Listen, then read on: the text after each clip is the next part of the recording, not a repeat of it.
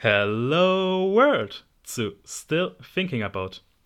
Und die heutige Folge, ich sag, das ist eine großartige Folge. Das kann ich euch sagen, denn ich weiß, wer mein Gast ist und welche Themen wir heute besprechen. Und natürlich dürft ihr in jeder Folge etwas Großartiges erwarten, etwas Erleuchtendes. Aber mit dieser Folge wollen wir wirklich, glaube ich, Bildungscharakter sogar schaffen, eine Vorzeigeepisode schaffen. Und deswegen will ich auch nicht länger drum herumreden. Ich will meinen Gast vorstellen. Er ist ein Moderator und Autor beim Bayerischen Rundfunk, aber viel wichtiger, er ist preisgekrönt mit dem Titel Top 30 unter 30 Journalisten vom Medien, Medium Magazin. Und mit, ich will ihn jetzt einfach mal zu Wort kommen lassen erstmal. Hallo Christian. Ja, hallo Adriano. Ich freue mich, dass ich hier bin. Ja, ja, ich habe schon ein bisschen was zu dir gesagt. Man kann natürlich auch mehr sagen, also du bist schon seit mehreren Jahren beim Bayerischen Rundfunk tätig, hast eigene Formate du bist im Ressort Politik und Hintergrund tätig, aber hast auch deinen eigenen YouTube-Kanal mit äh, Lohnt sich das, der vom Bayerischen Rundfunk vertrieben wird, also eine Produktion davon ist. Du wurdest erst vor kurzem ausgezeichnet mit dem Top 30 unter 30 äh, Preis. Und darauf würde ich erstmal hinausgehen. Also Top 30 unter 30, wie hast du das geschafft für unsere Zuhörer? Das ist eine sehr gute Frage. Ich weiß es ehrlich gesagt selbst nicht. Also Zunächst mal muss ich sagen, ich äh, habe beim Bayerischen Rundfunk Volontariat gemacht und nach dem Volontariat, das ist jetzt äh, ein Jahr her, habe ich angefangen, für verschiedene Redaktionen zu arbeiten. Du hast es schon gesagt, für Politik und Hintergrund arbeite ich zwei Wochen im Monat. Und für lohnt sich das, darauf werden wir sicherlich auch noch eingehen, arbeite ich auch. Es ist nicht mein YouTube-Kanal, sondern es ist ein YouTube-Kanal vom Bayerischen Rundfunk. Ähm, hat inzwischen 36.000 Abonnenten, glaube ich, ist dieses Jahr an den Start gegangen. Wir sind alle sehr happy, dass der so gut läuft. Das war eine Formatentwicklung von der digitalen Entwicklung vom BR. Der, der Prozess war also systematisch und äh, angelegt auch ohne mich. Ich hatte nur die Idee zu dem Format, ähm, lohnt sich das? Also ich hatte die Idee, dass es doch interessant wäre, mal über das Tabuthema Geld zu sprechen, weil wir haben in Deutschland ja diesen blöden Spruch, den ich nicht mehr hören kann, über Geld spricht man nicht. Und ich finde, das ist sehr hinderlich, weil wir damit keine Diskussionsgrundlage haben, weil wir einfach nicht wissen, wer was verdient, beziehungsweise erstmal, wer was bekommt. Und im zweiten Schritt können wir darüber reden, wer was verdient. Ja? Und äh, aus dem Grund habe ich das Format gemacht. Und so jetzt 30 bis 30. Ähm, eine Kollegin beim Bayerischen Rundfunk, die Sissy Pizza, die ähm, verantwortet das B5 Medienmagazin, also Medienmagazin auf B5 aktuell. Ja, könntest du erzählen hat, noch, was B5 ist, also für die meisten, für die, die es ja. nicht wissen? Ja, sorry, ich bin so aus dieser bayerischen Perspektive heraus, genau. Also B5 aktuell ist ein Infoprogramm, äh, das läuft ähm, im Radio ganz normal, UKW. Ich glaube, man kann es im Internet natürlich auch empfangen. Ähm, Genau, und äh, läuft den ganzen Tag. Ich glaube, alle Viertelstunde gibt es da Nachrichten, ähm, ganz kurze Nachrichten und jede Stunde dann natürlich Nachrichten. Es ist reines Inforadio, würde ich mal sagen. Da läuft am Sonntag immer ein Medienmagazin und für dieses, für dieses Medienmagazin habe ich auch Beiträge schon gemacht. Was waren das so für Beiträge, die du dafür verfasst hast? Ja, zum Beispiel habe ich jetzt in der Corona-Krise gemacht ähm, Serien, äh, wie Serienmacher auf die Corona-Krise reagieren, wie auch ähm, Zeitschriftenmacher darauf reagieren, wie sie sich anpassen, welche Themen sie jetzt machen, ob sie überhaupt noch Aufträge bekommen. Aber zum Beispiel habe ich auch gemacht ähm, Politiker auf TikTok. Es gibt ja Politiker, die inzwischen auch TikTok nutzen. Ich habe alle Landtagsfraktionen äh, im Bayerischen Landtag angefragt, wer von denen TikTok Kurz noch eine Frage. Wer von denen, also welche größeren Politiker oder größten der TikTok-Nutzer waren darunter? Von den ganz großen Politikern, die darunter sind, unter den TikTok-Nutzern, ist Jens Spahn zum Beispiel aber nicht als Jens Spahn, sondern als Bundesgesundheitsministerium, weil die haben relativ früh erkannt, dass die mit TikTok in der Corona-Krise sehr viele junge Menschen erreichen können. Deswegen haben die angefangen, dort auch äh, Videos zu machen. Auch der saarländische Ministerpräsident Tobias Hans ist auf TikTok. In Bayern sind eigentlich keine großen Politiker auf TikTok. Also ich weiß jetzt aktuell von keinem, vielleicht sind jetzt doch inzwischen welche dabei. Aber das Interessante war, dass von allen Landtagsfraktionen ausgerechnet die Freien Wähler, die sind, die TikTok ernst nehmen. Der Rest hat gesagt, wir haben keinen Kanal oder, oder schieben es auf die kommunale Ebene so. Ja. Okay, und dann äh, nochmal zurück zu 30. Genau, 30 bis 30. Also Sissy Pizza verantwortet das Medienmagazin und dann irgendwann schreibt sie mir eine Mail und sagt, hey, deine Beiträge finde ich immer äh, super wie alt bist du eigentlich? Wir kannten uns also noch nicht so lange. Und dann habe ich ja geschrieben, ja, ich bin 28 damals, jetzt bin ich 29. Ähm, warum willst du das wissen, so ungefähr? Ja, sie, ähm, es gibt ja diesen Preis vom Medium Magazin, ähm, Top 30 bis 30. Jedes Jahr werden 30 äh, junge Nachwuchsjournalistinnen aus Deutschland eben ähm, ausgewählt und äh, präsentiert in so einem eigenen Magazin dann, die halt äh, als vielversprechende Talente im deutschen Journalismus gelten. Ja, und dann hat sie mich da eingereicht und hat halt äh, irgendwie meinen Lebenslauf hingeschrieben und für was ich arbeite, welche Beiträge ich mache, auch Beiträge mitgeschickt, glaube ich. Ich weiß nicht, wie der Bewerbungsprozess läuft, weil ich habe mich ja nicht selbst beworben, sondern sie hat mich da eingereicht. Und halt lohnt sich das als YouTube-Kanal auch noch mitgeschickt. Und ich glaube, das war der ausschlaggebende Punkt, weil wenn ich mir so angucke, wer sonst noch unter dieser 30 bis 30 Liste ist, dann sind es ganz viele Leute, die eigene Formate haben. Zum Beispiel, was ich auch gesehen habe, Jasmin Mbarek. Das ist eine junge Journalistin aus Köln, glaube ich. Ich kenne sie nicht, ich werde sie bald kennenlernen. Ähm, und die hat einen Podcast, der heißt Auf einen Polité mit oder so. Ganz aktuelle Folge ist jetzt mit Andy Scheuer, also die interviewt auch die großen Politiker inzwischen und die ist 21 Jahre alt so. Aber die hat ein eigenes Format. Und ich habe auch gesehen, bei vielen anderen waren es eigene Formate, warum die Leute mit reingekommen sind. Also man muss bei 30 bis 30, man muss natürlich ein bisschen was mitbringen, dass man in dem Beruf schon arbeitet. Aber dann kommt es vor allem darauf an, dass man Glück hat, ähm, einen Förderer, eine Fördererin zu haben, die einen da einreicht.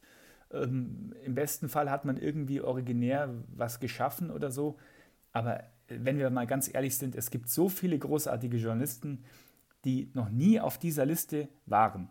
Ja?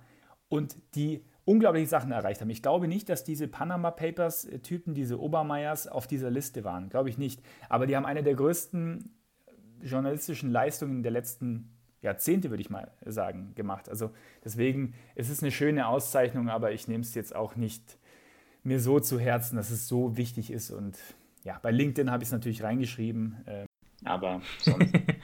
ja, also wir können dir dann schon mal verraten, was die Themen sind, weil sie ja schon erwähnt wurden und angeschnitten wurden. Das erste Thema, deswegen werden wir wohl Bildungscharakter, ist die Frage, wie werde ich Journalist? Und das zweite Thema dieser Folge ist, und das hat mit äh, lohnt sich das zu tun, ist Geld. Einfach das Thema Geld. Aber bevor wir dazu gehen, ich will einfach jetzt erstmal das erste Thema ansprechen. Wie werde ich Journalist? Und ich würde dich fragen, wann genau hat deine journalistische Karriere begonnen? Begonnen hat sie tatsächlich, als ich 14 Jahre alt war, in meinem Kinderzimmer. Ich hatte den Entschluss gefasst oder habe damals den Entschluss gefasst, ich will im Radio moderieren. Es war für mich, ich habe als kleines Kind schon immer abends zum Einschlafen, damals in Augsburg, Hitradio RT1 gehört. Und habe mir immer gedacht, wow, was ist das für ein cooler Beruf. Da, da steht also gerade jemand live irgendwo und, und wählt Musik aus und erzählt mir da was und ich schlafe jetzt dazu ein, so ungefähr. Ich fand es das ist ja krass, dass man dafür Geld bekommt, so ungefähr. Ja, das hat mich schon damals fasziniert. Später wollte ich dann, ich wollte erst eigentlich Fußballprofi werden, wie alle Jungs, die Fußball spielen. Hab, hab dann gemerkt, das reicht nicht. Wollte dann Fußballkommentator werden und habe mir dann irgendwie gedacht, ich muss mal anfangen zu kommentieren und ich muss irgendwas mit Radio machen. So. Und dann mit 14 habe ich äh, mich bei einem Hamburger Internetradio beworben. Das hieß damals Disc Collection Radio. Ich glaube, das gibt es nicht mehr. Oder das ist so ein trashiger Schlagersender oder was weiß ich. Hatte auch damals nur fünf Hörer. Aber ich habe denen damals erzählt, ja, dass ich ein bisschen älter bin. Also nicht 14 Jahre, sondern 16 oder 18. Und das hat die auch nicht großartig interessiert. Und dann hatte ich damals halt einfach mir ein Programm runtergeladen auf meinen Computer. Ich habe auch noch ein Foto, das kann ich dir gerne schicken oder das habe ich auch bei Twitter gepostet im Zuge dieses 30 bis 30, wie hat alles angefangen in meinem Kinderzimmer. Da war nämlich mal die Lokalzeitung zu Gast und zeigt mich eben äh, als 15-Jähriger mit so einem Kindergesicht und so einem, da habe ich mir so ein schwarzes Hemd angezogen und sitze vor einem, so einem riesigen Röhrenbildschirm. Das sieht, das sieht aus wie Internet 1990 so ungefähr. Ist aber noch gar nicht so lange her, ehrlich gesagt. Ah ja, und da habe ich angefangen, da Internetradio zu machen und zweimal die Woche zu moderieren und halt zwei Stunden irgendwas zu irgendwelchen Songs, die ich ausgewählt habe, zu erzählen. Und ich hatte äh, vielleicht fünf oder sechs Zuhörer in der Stunde, aber es war egal. Hauptsache, ich war irgendwie äh, on air und meine Mutter konnte dazuhören und so weiter. Und ja, das waren halt so die Anfänge irgendwie mit 14. So. Okay, und äh, also deine ersten Schritte, kann man sagen, hast du dann im Radio gemacht bei dem Online-Sender. Ja. Und von dem Zeitpunkt, als du 14 warst, bis deine Karriere dann wirklich in Schwung gekommen ist, dass du hauptberuflich Journalist wurdest oder schon in den Journalismus eingestiegen bist, wie lange hat es dann gedauert? Ich würde sagen neun Jahre. Also mit 23. Mit 23. Also mit 14 habe ich dieses Internetradio gemacht. Das habe ich dann nach einem Jahr an den Nagel gehängt, weil irgendwie habe ich dann so viel gemacht. Ich habe Fußball gespielt, ich habe in der Band Musik gemacht, ich habe Internetradio gemacht. Uh, kann ich fragen? Äh, zur Band erstmal. Also, welche Position hast du gespielt? Ich habe äh, E-Bass gespielt und ich habe die Songtexte geschrieben. Gibt es die Band eigentlich noch? Nee, gibt es nicht mehr. Die Band hieß Frontage Broken. Ich glaube, es gibt es auch nicht mehr auf YouTube, aber es gibt eine andere Band, die Songs weiterspielt, die ich geschrieben habe.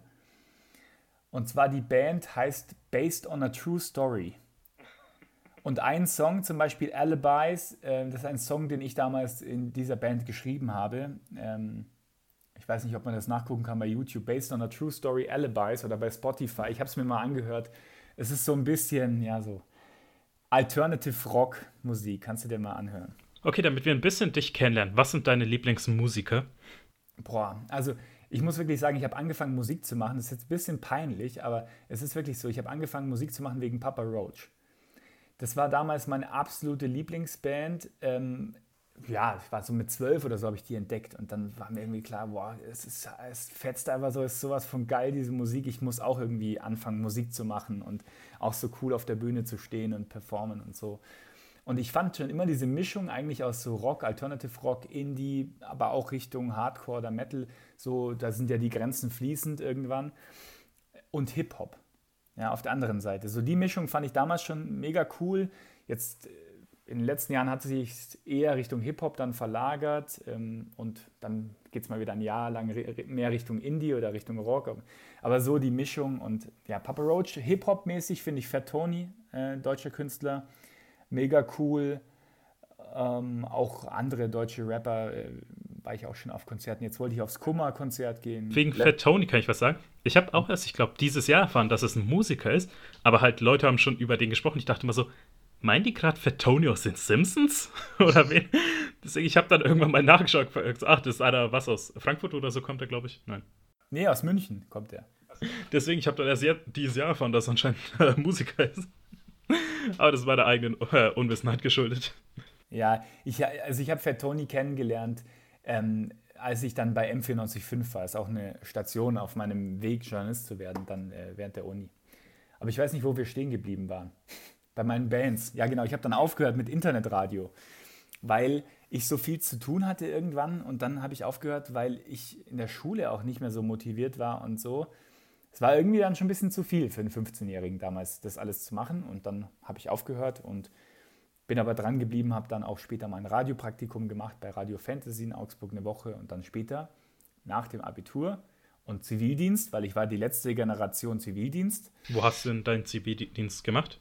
Ich habe meinen Zivildienst gemacht in Eichach, äh, wo ich aufgewachsen bin, bei der Lebenshilfe. Das ist eine Einrichtung für Menschen mit Behinderung.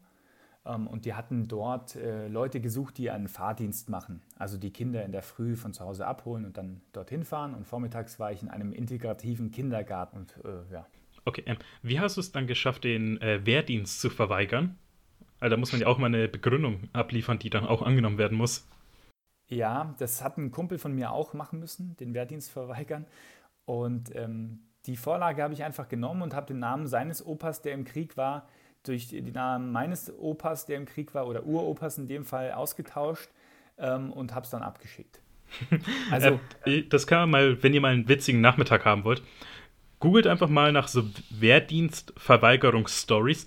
Da kommen echt ein paar der witzigen Stories zusammen. Ähm, ich weiß, Florentin Will, also Moderator bei Rockbeans, aber auch Neo Magazin Royal, Autor, der musste auch Wehrdienst machen und hat, da, hat es quasi versucht, indem er in dieser, wie heißt es da, wo man geprüft wird oder äh, da, äh, dass er, er hat eine Stauballergie und ist wirklich, bevor er da gemustert wurde, durch den, äh, über den Boden gerobbt, mit der Nase im Teppich, in der Hoffnung, dass er irgendwie einen Staubkorn findet, damit er irgendwie eine allergische Reaktion hervorruft. so hat er versucht, dass er bei der Musterung gesagt hat, du bist körperlich so am Arsch, Gott, wir können dich nicht nehmen. Geil. Krass. Äh, können wir jetzt ja weiter deine Radiokarriere, deine nicht-Internet-Radiokarriere anfangen. Genau. Also, wie hat die angefangen? Also, Zivildienst ist zu Ende. Die bieten mir an, wenn du in den nächsten vier Monaten weiterhin für die Lebenshilfe fährst, dann kriegst du pro Monat ungefähr 1000 Euro oder 1200. Das war damals eine Stange Geld. Ich war ja davor Schüler und ich habe noch zu Hause gewohnt. Da habe ich gesagt, nein. Und ich war der einzige Zivi, wir waren acht Zivis, ich war der einzige Zivi, der gesagt hat, nein, ich habe andere Pläne. Ich gehe jetzt nach München, penne auf der Couch von meinen Kumpels. Ähm, an München ist von Eichach 80 Kilometer entfernt circa. Und mache ein Praktikum bei Radio Energy und das war unbezahlt. Also ich habe drei Monate unbezahlt gearbeitet, statt 1000 Euro pro Monat zu verdienen, nur um bei Energy Praktikant zu sein, weil mir war irgendwie klar, ich muss zum Radio und dann mache ich halt dieses Praktikum und da ich mit Privatfernsehen und Privatradio nur sozialisiert war, also mir war das öffentlich-rechtliche eigentlich total fremd früher als Kind, war mir klar, ich gehe zu Energy. Ja. Okay, weil ich ja selber sehr viele Praktika bei Radios gemacht habe. Einfach meine Frage, wie lange musstest du in der Service-Redaktion arbeiten? Ja, drei Monate. Also ich habe die ganze Zeit da nur gesessen, irgendwie das Wetter geschrieben, Blitzer, ähm, Umfragen gemacht. Also letztendlich, wenn ich heute so zurückblicke, das war jetzt ehrlich gesagt nicht das Praktikum, das wirklich ergiebig war. Im Gegenteil, ich habe danach sehr äh, gezweifelt, ob ich Journalist werden soll. Aus mehreren Gründen. Ich durfte keine richtigen Sachen machen und mir erschien es sowas von unterkomplex zu sein. Dort wurden teilweise Themen gemacht wie, was sagt deine Lieblingseissorte über dein Sexleben aus? Äh, ja, das kenne ich auch. Also äh, ich sag's hier so einfach als Individuum. Ich hatte meine Erfahrung mit Radiojournalismus, ist nichts für mich. Das sage ich als Individuum, nicht als allgemeine Meinung. Deswegen machst du einen Podcast jetzt. Ne? ja, deswegen. Ähm, weil ich auch da war und ich weiß noch, ich nenne jetzt mal nicht den Namen, einfach weil ich Angst habe, dass, wenn die es herausfinden, wie ich über die rede, es ein paar rechtliche Schritte gibt. Ich habe da eigentlich auch ein dreimonatiges unbezahltes Praktikum machen sollen, habe aber nach einem Monat gekündigt, weil ich innerhalb von, ich glaube, vier Wochen 33 Konzepte, Formate und Ideen gepitcht habe. Und bis auf zweimal kam immer die Idee, super kreativ, geile Idee, aber das machen wir nicht. Und stattdessen hat man dann gesagt, okay, wir machen halt die Ideen, die wir immer hatten. Und das war, welchen Satz kann man beim Sex und bei XYZ sagen? Das haben die dreimal die Woche gemacht. Und dann dachte ich mir so, okay, ist jetzt nicht so mit der Kreativität bei euch. Fahrt ihr eure Schiene, ich suche mir was anderes. Und da ist halt wirklich also Moderation ist was anderes als dann das Redakteurssein beim Radio, muss man sagen. Wenn man moderieren will, kann man seinen Spaß am Redakteur sein. Da wird man dann nicht sehr stark gefordert. Das müsst, müsst, müsst ihr wissen als zukünftige Journalisten. Es kommt eben drauf an. Also bei Energy München war es damals so, dass noch mehr gemacht wurde als heute, glaube ich. Ich glaube, heute ist es nur noch ähm, Hitradio spielen, äh, nur noch Hits spielen. Äh, ich weiß nicht, wie viel journalistisch noch dahinter ist heutzutage. Ähm, damals gab es schon noch teilweise Sendeplätze, wo auch Umfragen liefen, wo auch noch ein bisschen lokaler war. Also da, da muss ich die Redakteure von damals auch in, in, Anführungszeichen in Schutz nehmen. Da war noch mehr journalistisch, als ich heute das Gefühl habe. Trotzdem hatte ich dann nicht mehr das Gefühl, dass das was Ernsthaftes ist, was mich langfristig fordert oder fördert. Also es gibt natürlich auch noch ein paar Radiosender, die eben gegen diesen Mainstream schwimmen, sag ich mal. Ähm, soweit ich weiß, Radio Fritz in Berlin, Potsdam, die machen das zum Beispiel, die haben wirklich Sendestrecken von ein, zwei Stunden, wo einfach nur geredet wird. Und wo die dann halt, was im Radio mittlerweile eigentlich undenkbar ist im klassischen Radio. Ja, bei Bayern 1 oder Bayern 3 oder so gibt es das natürlich auch noch abends, dass eine Stunde Talk ist oder so. Genau, aber so ging es dann mal los mit Energy München, ähm, war dann drei Monate da. Ich habe mich auch super verstanden mit den Kollegen und mit allem. Ich habe halt nur gemerkt, boah, ich weiß nicht, ob ich ob es das gebraucht hätte, diese drei Monate unbezahlt. Aber egal, ich konnte meine Erfahrungen machen und ich muss auch ganz ehrlich sagen, ich war ja vor zehn Jahren, das war vor zehn Jahren das Praktikum, nee, 2011 war das, ich, jetzt ist 2020, neun Jahre her. Ich war ja dann noch, noch jemand anders sozusagen. Also ich war dieser junge Typ vom Land, der zwar sehr selbstbewusst war, aber ich habe so viel Dialekt gesprochen, dass ähm, ich nicht perfekt Hochdeutsch sprechen konnte. Kann ich wahrscheinlich immer noch nicht. Irgendwo hört man es schon noch raus, dass man äh, aus Bayern kommt so. Aber damals war das noch echt ein Problem und auch überhaupt, auch journalistisch hatte ich natürlich noch nicht äh, so viel auf dem Kasten. Das muss ich schon dazu sagen. Also vielleicht war es auch das passende Praktikum für mich in, in der damaligen Zeit, ja, für meine Skills, sage ich mal. Aber gut. Also was hast du dann also am wichtigsten mitgenommen aus diesen drei Monaten bei Radio Energy?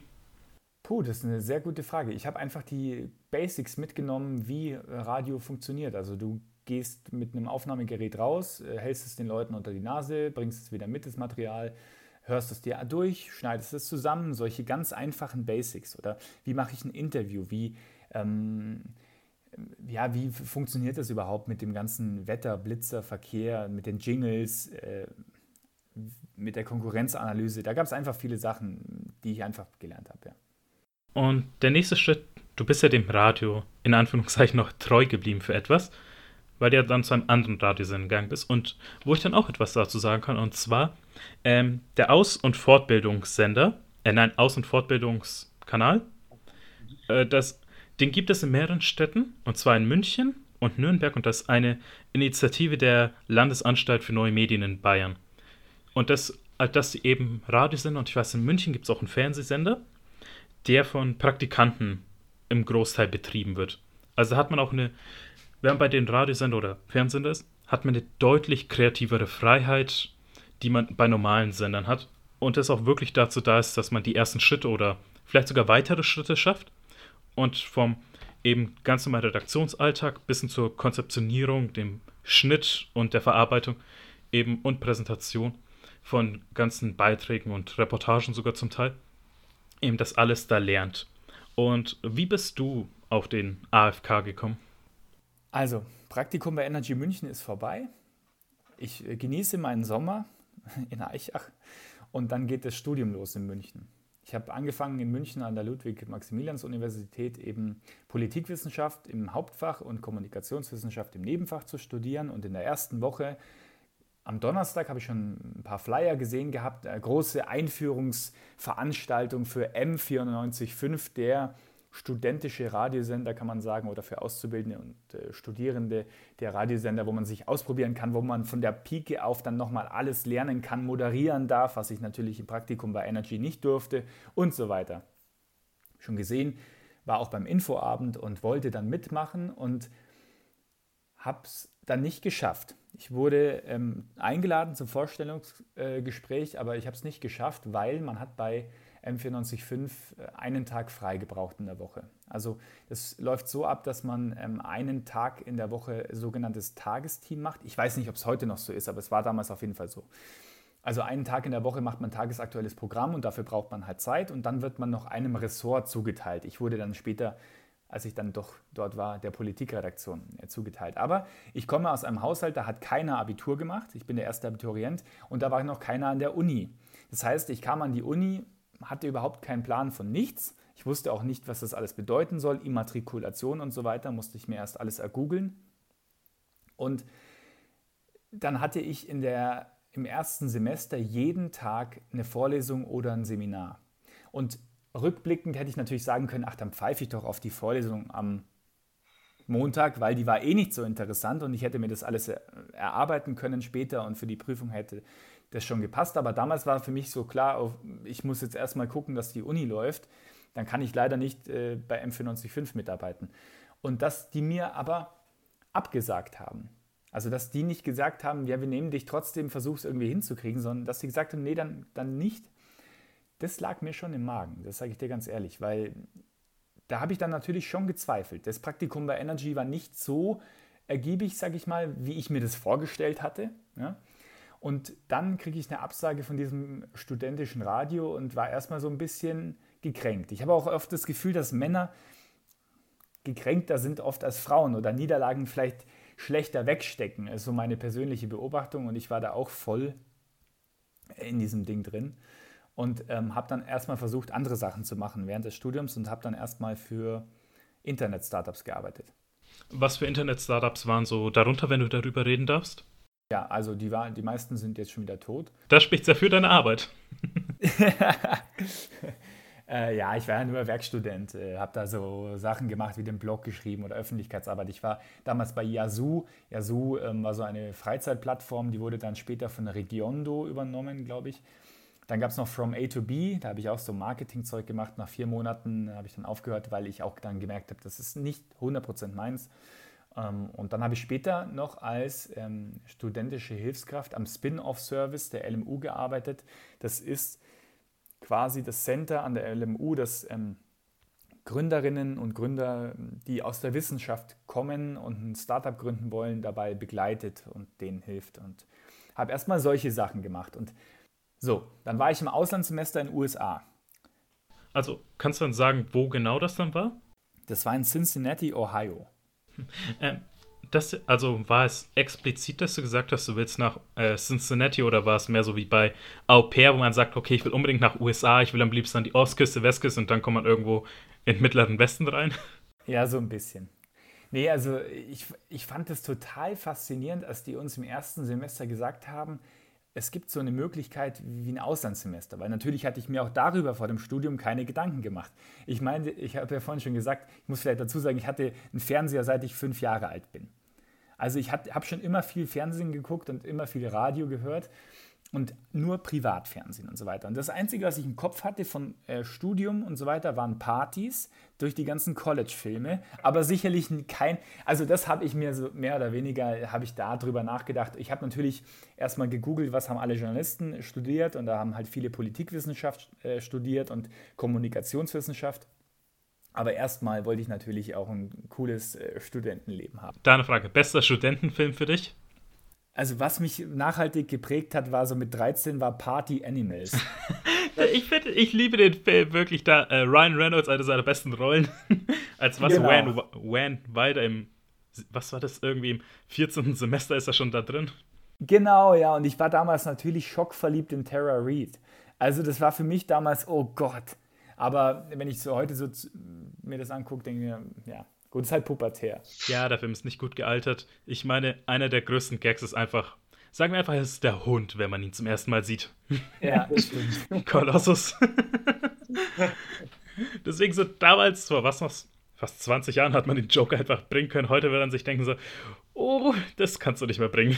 Nee, kannst du nicht mehr bringen. Nee. Genau. Ja, und wahrscheinlich äh, diese College-Kultur, das hat mich schon interessiert. Und als ich im ersten Semester gehört habe, dass man in den USA ein Auslandssemester machen kann, habe ich mir gedacht, ja, ähm, dann versuche ich das doch. Und ähm, habe dann echt sau viel dafür gegeben, dass ich da hingehen kann. Und es gab zwei Möglichkeiten. Georgetown-Universität in Washington wäre natürlich super gewesen. Washington auch politisches äh, Zentrum der USA und ich habe ja auch Politik eben studiert. Aber das hätte noch zusätzlich 15.000 Dollar gekostet. What the fuck? Ja, und das hatte ich natürlich nicht übrig, äh, weshalb ich mir dann gedacht habe, dann gehe ich doch lieber an die University of Cincinnati, Ohio. Äh, da hat man nämlich gar nichts bezahlen müssen. um, ähm, ja, und ja, das war mir völlig egal, an welcher, ob ich jetzt an einer renommierten Universität bin oder nicht. Ich, amerikanisches Englisch fand ich schon immer interessanter oder cooler als British English oder alle anderen. Ähm, ähm, sagen wir mal, Dialekte ähm, im Englischen. Ich fand es irgendwie cool und mein Gott, Mittlerer Westen, ja, ich bin da einfach wie so in so vieles einfach reingeraten. Weil du sagst, amerikanisches Englisch. Äh, meine Journalismusprofessorin ist auch gleichzeitig eine Doktorandin für Germanistik, weswegen ich halt auf solche Sachen wie äh, Grammatik und sowas achte. Und im amerikanischen Englisch gibt es so viele doppelte Verneinungen, die mich einfach wahnsinnig machen, wie I don't know nothing ja. Anscheinend weißt du nichts, wenn du sowas sagst. So, also das regt mich aber auf. Das, sorry, ich wollte es jetzt zum amerikanischen Englisch sagen, weil es mich jedes Mal aufregt, wenn ich das sehe. Äh, höre.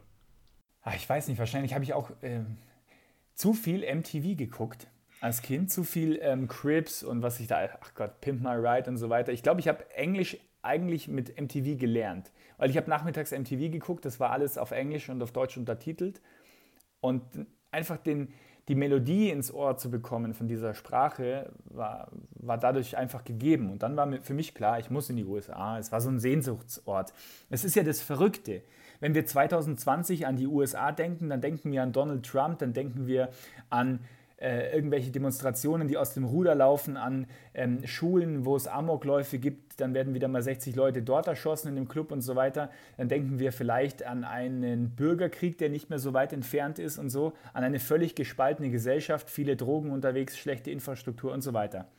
heutzutage. Und damals war das aber noch so ein Sehnsuchtsort. Da war das so, wenn jemand in die USA geflogen ist, dann hat man gesagt, boah, du fliegst in die USA, wie krass und so weiter. Und kannst du mir bitte ein T-Shirt mitbringen von Abercrombie und Fitch? So war das damals. Damals ja, gab es noch Amazon wohl nicht so sehr in den Köpfen der Menschen. Nee, Amazon, Amazon gab es auf jeden Fall schon, aber es war nicht, nicht so präsent irgendwie. Naja, jedenfalls in die USA gegangen. Das war mein fünftes Semester. Und in den USA ähm, konnte man am Campusradio einfach eine Sendung moderieren. Mhm. Auch als Deutscher. Und ich habe mir dann irgendwie gedacht, ach komm, jetzt bin ich hier. Also ich kenne fast niemanden. Ich gehe da einfach mal hin und probiere mich aus und gucke halt, ob ich dort meine Sendung machen kann. Und dann habe ich eine Sendung angefangen. Wunderbar hieß diese Sendung. Es ging um die, ähm, sagen wir mal, interkulturellen Unterschiede zwischen Deutschen und USA. Ich habe zum Beispiel in dieser Sendung eine Sendung gemacht zum Thema Oktoberfest und habe den Amerikanern dort in Cincinnati einfach auf Englisch erklärt, ähm, wie das Oktoberfest abläuft und einfach so Basics erklärt. Zum Beispiel, dass man nicht mit Karte bezahlen kann. Weil es war damals schon so, dass alle am Campus 2,04 Dollar mit Karte gezahlt haben. Und in Deutschland war damals noch so, dass man Mindest äh, Preis hatte an der Kasse, Mindestbestellwert sozusagen 5 Euro oder so.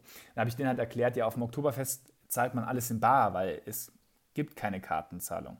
Und so Basics quasi erklärt in der, in der Sendung und da halt jede Woche ein anderes Thema. Und ich finde es ganz interessant. Nach mir ist noch eine Kollegin von M495 in die USA gegangen, die Feli. Und die Feli hat inzwischen einen YouTube-Kanal, der macht äh, in etwa das Gleiche. Er heißt äh, German Girl in America. Ist ein YouTube-Kanal, hat, glaube ich, jetzt schon 100.000 Abonnenten. Und er macht im Prinzip das Gleiche, was ich auch mit der Sendung damals gemacht habe. Jetzt halt viel in viel besserer Qualität auf YouTube. Und äh, ja. Was waren aber so deren Reaktionen auf das Deutsche im Amerikanischen? Die Reaktion war ähm, gar nicht gegeben, weil es war eine ähnliche Erfahrung wie beim Internetradio mit 14. Es hat sich wahrscheinlich nie jemand angehört. Ich habe nie eine Reaktion darauf bekommen, aber es war völlig egal. Ich war wieder drin im Radio-Game, nachdem ich ja diese Erfahrung zu verdauen hatte und in irgendwelchen Internet-Startups und in dieser Gründerszene unterwegs war, habe ich wieder gemerkt, wie viel Spaß mir Radio macht. Und es ging nur darum ging es. Und dann bin ich zurückgekommen aus den USA und habe mir gesagt, komm, ich probiere es jetzt nochmal bei M495. Ich meine, ich wusste dann, wie das mit den Semestern läuft, mit den Vorlesungen, dass ich auch mal nicht hingehen kann und so weiter. Und dann habe ich mir gedacht, jetzt probiere ich es nochmal und habe mich nochmal beworben bei M495. 2014 im April habe ich mich nochmal beworben und dann wurde ich genommen. Tagesteam Montag, Ressort Politik und habe dann angefangen, dort nochmal richtig von der Pike auf, muss ich wirklich sagen, Radiojournalismus zu machen, wie er auch in den öffentlich-rechtlichen Anstalten praktiziert wird. Also richtige Radiobeiträge machen, Leute interviewen, das Interviewte anhören, ähm, zusammenschneiden, mit eigenem Text versehen, richtigen Radiobeitrag halt machen. Das habe ich ja bei Energy nie gemacht. Da habe ich ja nur Umfragen oder sonst irgendwas gemacht. Und ja. wie lange bist du dann bei N945 gewesen? Zwei Jahre nur. Ich war dann ein Jahr beim Finanz 5 und das war sehr interessant, ähm, weil ich habe echt so viel gemacht. Ich habe den zum Beispiel den Bürgermeister von München, der ist in Rente gegangen, da war ich bei seinem Abschied dabei, Christian Ude. Christian Ude. Und ähm, dann habe ich den, als der fertig war, äh, Quatsch, nochmal, Schnitt. Also Christian Ude. ähm, und ich habe den dann getroffen, als er dann kein Bürgermeister mehr war, ein paar Wochen später bei sich zu Hause. Und wir haben einfach so eine Art Home Story, Home Interview gemacht, eine Stunde lang. So Sachen zum Beispiel. Oder ich war undercover in der Bayern-Kaserne drin. Das war damals eine Unterkunft äh, für Flüchtlinge. Ähm, und es war am Anfang der Flüchtlingskrise oder noch davor und habe damals über die ähm, Bedingungen dort berichtet, die einfach nicht sehr gut waren. Und es waren dort noch nicht viele andere Medien drin zu dem Zeitpunkt. Das war ein krasser Tag zum Beispiel. Also ich habe mich da einschleusen lassen von einer ähm, Arbeiterin, die dort gearbeitet hat, die mich als Praktikant verkauft hat. Aber ich war eigentlich für M495 da. Das ist ja die Sache, man muss sich eigentlich schon immer als Reporter oder Journalist äh, auszeigen. Also äh, zeigen, dass man Journalist ist, weil so im Presskodex steht, man darf sowas halt undercover ja eigentlich nicht machen. Gab es dann irgendwie Konsequenzen so von den Betreibern vom Flüchtlingsheim? Nee, gab es überhaupt nicht, gar, überhaupt keine Konsequenzen. Und dann, ich muss auch dazu sagen, ja, das wusste ich schon, dass es nicht so ganz sauber ist. Aber äh, M495 hat das auch keiner übel genommen. Das ist immer dieses, wenn du so ein bisschen unter dem Radar läufst, wenn du dein Internetradio machst oder deine Sendung in den USA oder auch bei, selbst bei M495 war das teilweise so, mein Gott, das ist halt ein junges Radio, die machen halt so ihr Ding. Und wenn man es da nicht so genau genommen hat, die würden mir jetzt widersprechen. Der Programmchef würde sagen, nein, ihr müsst die gleichen Standards wahren wie die Leute bei den öffentlich-rechtlichen Anstalten und so weiter. Aber es war halt damals noch so, es war ein Graubereich und den haben wir ausgenutzt und haben dann, ähm, weil die Mitarbeiter das eben wollten, und äh, haben von dort aus berichtet. Und ja, es wurde dann auch in anderen Medien aufgegriffen danach. Also so schlecht kann es nicht gewesen sein. Ne? Aber klar. Unter dem Radar kann ich gut verstehen, als ich beim AFK war. Äh, das kann ich sagen, ist jetzt mittlerweile verjährt. Für meine Beiträge habe ich urheberrechtlich geschätzte Videospielmusik äh, als Hintergrundmusik genutzt. Hätte ich nicht machen dürfen, hat einfach keiner was gesagt und es kam niemals irgendwie, keine Ahnung, eine Schrift vom Anwalt oder so. Deswegen, ich darf es euch sagen, es war, ist verjährt. okay, aber erstmal, wie hast du dich gefühlt, als du dann wirklich aktiv da in diesem Flüchtlingsheim was undercover und versucht hast, herauszufinden, wie es da ist und eine Story daraus zu bekommen?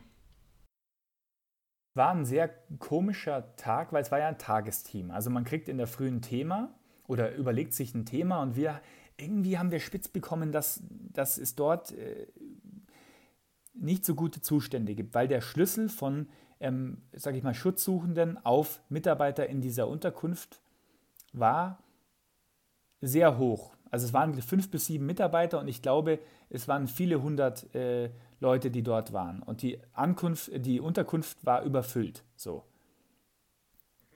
Ähm, die hygienischen Bedingungen waren nicht gut, also was Toiletten betrifft und so weiter. Und es wurde auch spekuliert, äh, dass dort äh, Krankheiten grassieren, was sich dort alles als wahr herausgestellt hat, als ich mit den Mitarbeitern ähm, gesprochen habe, eben undercover. Tuberkulose und andere Krankheiten. Ja? Und das haben wir halt damals berichtet. Ich weiß gar nicht mehr, ob der Bericht noch online ist. Wahrscheinlich nicht, ist schon sechs Jahre her.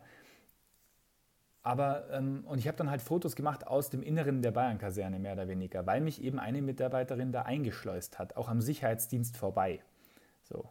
Ja, das war schon interessant, irgendwie das einfach mal zu erleben und zu sehen, weil es war ja noch ein Jahr, bevor dann ähm, 2015 im September so viele Tausende äh, Flüchtlinge angekommen sind äh, am Hauptbahnhof München.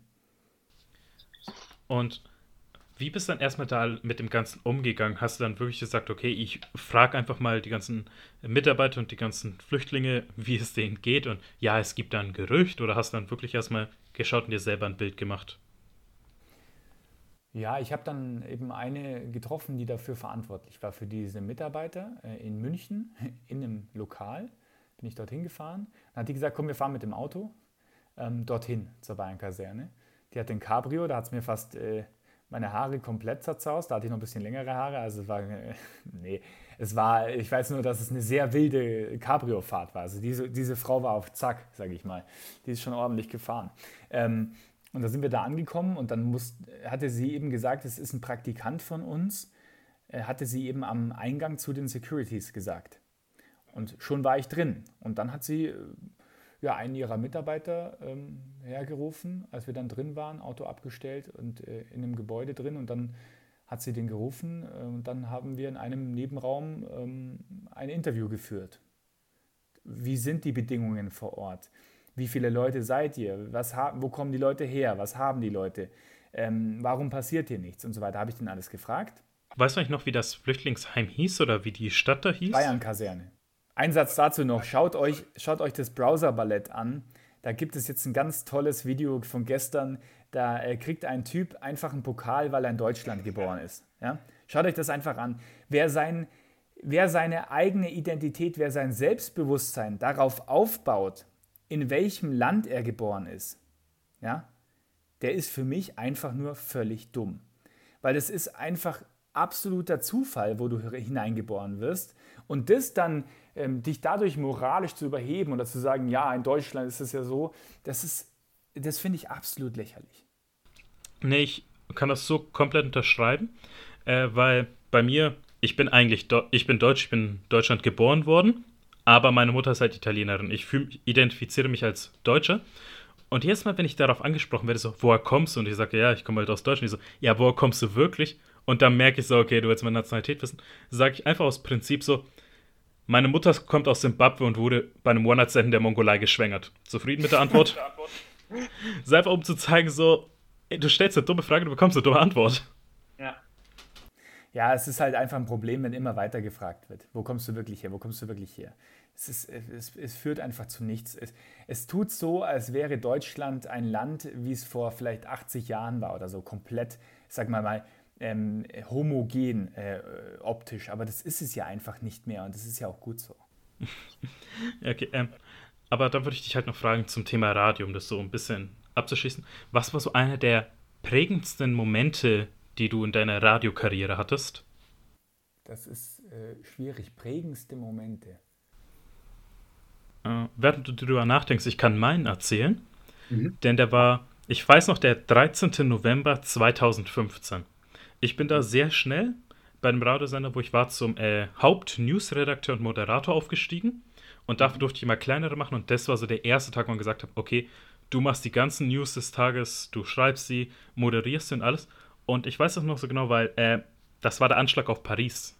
Der, mhm. Also ein terroristischer Anschlag ist auf Paris ausgeübt worden. Und da musste ich halt mich aktiv damit auseinandersetzen. Also ich musste mir das Leid ansehen, was da, der Tod, dieser Hass, der da ausgeübt wurde auch.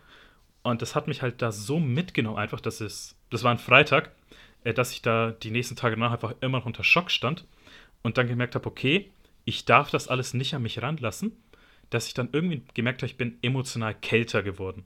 Und dann, während ich dann News geschrieben habe und dann über einen Amoklauf berichtet habe und irgendwie selber gemerkt habe, das berührt mich irgendwie null, das macht Emotionen, also löst keine Emotionen bei mir aus, wo ich dann lernen musste, okay, ich muss wieder lernen, Emotionen zuzulassen, weil ich kann halt ja. nicht komplett verkalten, weil das ist dann irgendwie dann einfach die schlechteste Schiene, die man fahren kann. Das ist, ein, das ist sehr interessant, weil ich habe diesen Anschlag in Paris auch noch genau vor Augen, weil ich habe an dem Tag auch gearbeitet. Da machen wir jetzt einen Sprung in meiner persönlichen Laufbahn, aber äh, an dem Tag sitze ich schon bei BR24 als Social Media Redakteur, äh, an dem du da moderierst äh, und äh, ich, ich schaue damals noch, also meine Schicht ging bis 22 Uhr und ich habe dann das Länderspiel Deutschland-Frankreich geguckt. Nebenbei am Fernseher lief halt im Newsroom ähm, neben meiner Schicht und äh, da gab es schon einen riesen Knall während des Spiels. Und ich weiß noch, dass der Kommentator, wie gesagt, ich habe es nicht aktiv angeguckt, aber im Hintergrund immer gehört, ähm, irgendwann dann schon gesagt hat, oh, das ist nur noch ein einziges Hin- und Herpassen, es ist hier was Schlimmes passiert in der Stadt und ähm, da spielt Fußball keine Rolle mehr. Und ähm, dann kamen halt die ersten Nachrichten über Twitter, ich weiß nicht mehr genau um wie viel Uhr, dass dort in Paris eben äh, an vielen verschiedenen Orten Menschen gestorben sind, weil sie eben umgebracht wurden von Islamisten. Und ich weiß noch, dass ich in der Nacht bis 3 Uhr morgens äh, also meine Schicht habe ich verlängert bis 3 Uhr morgens, um 10 hatte ich Feierabend und habe einfach Tweets geschrieben für BR24, habe Facebook ähm, betreut und so weiter, weil das war ja der erste große Anschlag, äh, islamistischer Anschlag aus meiner Sicht, den ich jetzt so im Kopf habe, in Europa. Und ich habe das Gefühl gehabt, das ist irgendwie eine, eine, Zeitenwende. Also ich war auch komplett aufgeregt, auf der anderen Seite komplett sachlich, was du auch geschildert hast, weil man in dem Moment ist man so im Tunnel, da will man nichts an sich ranlassen, man will sich konzentrieren auf die Fakten und die präsentieren. Ja, und das Betroffensein kommt dann einen Tag später oder zwei Tage später raus. Was war der Inhalt dieser Tweets und Facebook-Posts, die du dann abgesetzt hast? Es waren einfach, was man heute auch als Standard macht bei solchen Nachrichten. Was wir wissen, was wir nicht wissen. Das ist ja heute eine Standardkategorie in der, sage ich mal, Terrorberichterstattung. Da wird ja viel spekuliert sofort. Und es war damals noch überhaupt nicht gelernt. Also da es ja einer der ersten Anschläge war, oder ich glaube, es war sogar der originär erste Anschlag in Europa, in so einer großen Metropole. Ähm, nee, Charlie Hebdo war früher noch, in dem Jahr, genau. Aber ich glaube, was, äh, fünf, nein, fast zehn Jahre vorher das London-Bombing, was ja auch stattgefunden hat, aber das war ich weiß jetzt, kann jetzt leider nicht sagen, von welcher Gruppe oder Organisation das ausgeführt wurde. Genau, das ist, da waren wir noch zu jung, glaube ich. Ich um, bin 97 geboren, also. Ja, ich 91, okay. Also ich hätte es wissen können, ja.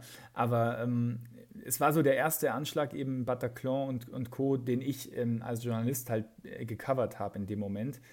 Und ähm, die Spekulationen in Social Media waren damals ähm, natürlich da, aber es war von Seiten des klassischen Journalismus noch nicht so gelernt, dass man das also, diese Spekulationen komplett überprüft, so, sondern es war noch viel, dass auch Medien sich an Spekulationen beteiligt haben, glaube ich, so rückblickend. Und auch ich war in der Situation sehr überfordert, weil ich natürlich einer der wenigen Mitarbeiter war, die um die Uhrzeit noch äh, online waren, noch wach waren, noch gearbeitet haben und ähm, einfach sehr, sehr viel unklar war äh, an diesem Abend.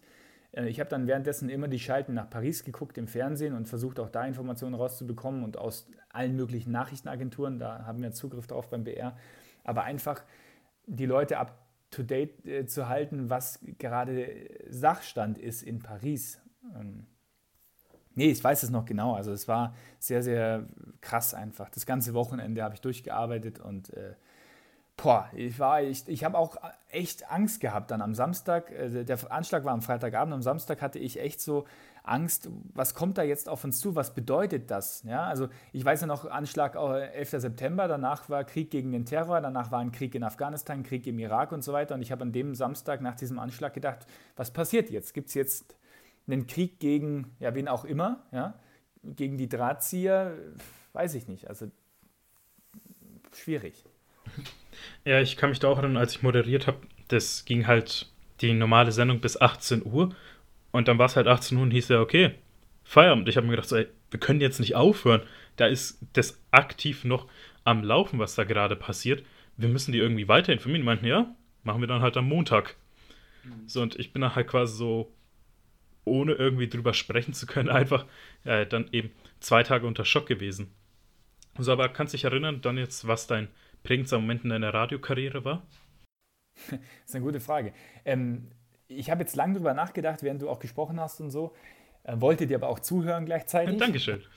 Das ist immer das, wenn du, wenn du moderierst. Ja, dann willst du und, und du interviewst jemanden. Dann willst du dem ja zuhören auf der einen Seite, auf der anderen Seite konzentrierst du dich auch auf deine nächste Frage oder was du gerade denkst. Das ist immer ein Spagaten, das habe ich mir auch gerade gedacht bei dir, während du geantwortet Ich wollte zuhören und wollte gleichzeitig nachdenken. Nee, ich, es, diesen einen prägenden Radiomoment, den gibt es nicht. Es ist ein stetiges, steter Tropfen hüllt den Stein. Das ist echt eine Floskel, aber es ist so. Wenn du immer weiterarbeitest und immer neue Erfahrungen sammelst, dann wirst du immer besser. Ich habe auch gemerkt, nicht die allerbesten oder aller, allertalentiertesten oder die mit den besten Beziehungen landen letztendlich im Journalismus. Ja, die auch. Aber du landest dort, wenn du dabei bleibst, wenn du hartnäckig bleibst und wenn du diesen Beruf unbedingt ergreifen willst. Koste es, was es wolle, so ungefähr. Dann bleibst du dabei und dann, ja, dann wirst du es am Ende auch. Bevor wir den nächsten Schritt machen und weil du bist ja beim Bayerischen Rundfunk aktiv ja. aktuell, äh, können wir nochmal zum Thema Anfänge des Journalismus gehen. Und da können wir jetzt mal ein paar Tipps geben, wie man die Anfänge macht. Ich würde wirklich sagen, macht einfach. Also wirklich, schreibt Blogs, bewerbt euch bei kleinen Blogs oder mittelgroßen oder startet einen eigenen oder meinetwegen sogar einen YouTube-Kanal, wenn ihr das wollt. Einfach damit ihr erstmal so wisst, was eure Art des Journalismus ist. Weil man kann jetzt nicht sagen, alles ist gleich. Christian und ich haben zwei unterschiedliche Arten. Zum Beispiel, du bist ja in der Politik tätig, ja. ich bin mehr so im Unterhaltungsgenre, im Videospieljournalismus tätig ja. und so. Aber dann, dass ihr auch wisst, okay, was mögt ihr am meisten? Einfach News schreiben oder Reportagen, Interviews führen. Aber vor allem, das ist das Wichtige, es tut sich verdammt gut auf der Bewerbung. Je mehr ihr, der, je mehr ihr auf der Bewerbung habt, desto äh, höher sind eure Chancen, angenommen zu werden. Deswegen und da einfach diese Sporen verdient, die man für den Anfang des Journalismus braucht. Was wären so deine Anfängertipps? Würde ich, würde ich voll unterschreiben, was du gesagt hast. Es ist ein totaler Irrglaube, dass das Studium entscheidend wäre. Überhaupt nicht. Also du kannst Skandinavistik studieren und ein Top-Journalist werden. Ja? Das Studienfach ist wirklich zweitrangig. Es geht darum, Praxiserfahrung zu sammeln. Und die kann man eben sammeln, wie du richtig sagst, indem man einen eigenen Podcast macht oder einen eigenen Blog oder einen eigenen YouTube-Kanal oder sonst irgendwas eigenes. Kann man ja heute easy machen. Das war früher eben nicht so leicht möglich. Ich habe es ja auch versucht, mit Internetradio ähm, was eigenes zu machen. Das ist die eine Seite, aber wenn du als Journalistin ähm, oder Journalist in einer Redaktion dann später mal arbeiten willst, wäre es schon auch gut, wenn man Praktika macht eins nach dem anderen und mal bei einer Zeitung zum Beispiel, mal beim Radio, mal beim Fernsehen, einfach um auszuprobieren, welches Medium passt am besten zu mir, welche Form des Erzählens. Ja, es ist ja völlig unterschiedlich, äh, also ein richtig guter Radiobeitrag ist eine andere Form zu erzählen wie ein richtig guter Fernsehbeitrag und so weiter. Die Kombination macht's. okay, äh, deswegen, das sind so die ersten Tipps. Einfach um zusammenfassen. Tobt euch erstmal aus. Aber deswegen jetzt von Austoben zu der Zukunft ja, oder deiner Gegenwart, der Bayerische Rundfunk. Yes. Wie hat es bei dir mit deiner Karriere beim Bayerischen Rundfunk angefangen? Mit einem Praktikum. Wie ich es gerade gesagt habe, ähm, ich habe dann bei M495 mich irgendwann dazu entschlossen, hey, jetzt kann ich schon einiges, war aber gleichzeitig ja durch meine vorherigen Erfahrungen, ähm, die ich so gemacht habe, außerhalb des Journalismus, eben Öffentlichkeitsarbeit und so weiter, auch dafür offen. Und ich muss ganz ehrlich dazu sagen, ich habe nicht immer geglaubt, dass ich ein Journalist werden kann. Vor allem kein erfolgreicher. Okay, das ist jetzt eine sehr gewagte These, vor allem wenn man jetzt bedenkt, wo du gerade stehst. Was hat dich das fühlen lassen? Was hat dich das denken lassen? Schwer zu sagen. Ich wollte das immer so sehr. Ja, ich wollte das machen, aber ich dachte mir, erstens, ich habe ja gar keine Beziehungen. Ich hatte wirklich keine Beziehungen. Ich kannte niemanden in München. Ich kannte niemanden bei Pro7 oder, oder, oder beim BR oder sonst irgendwo.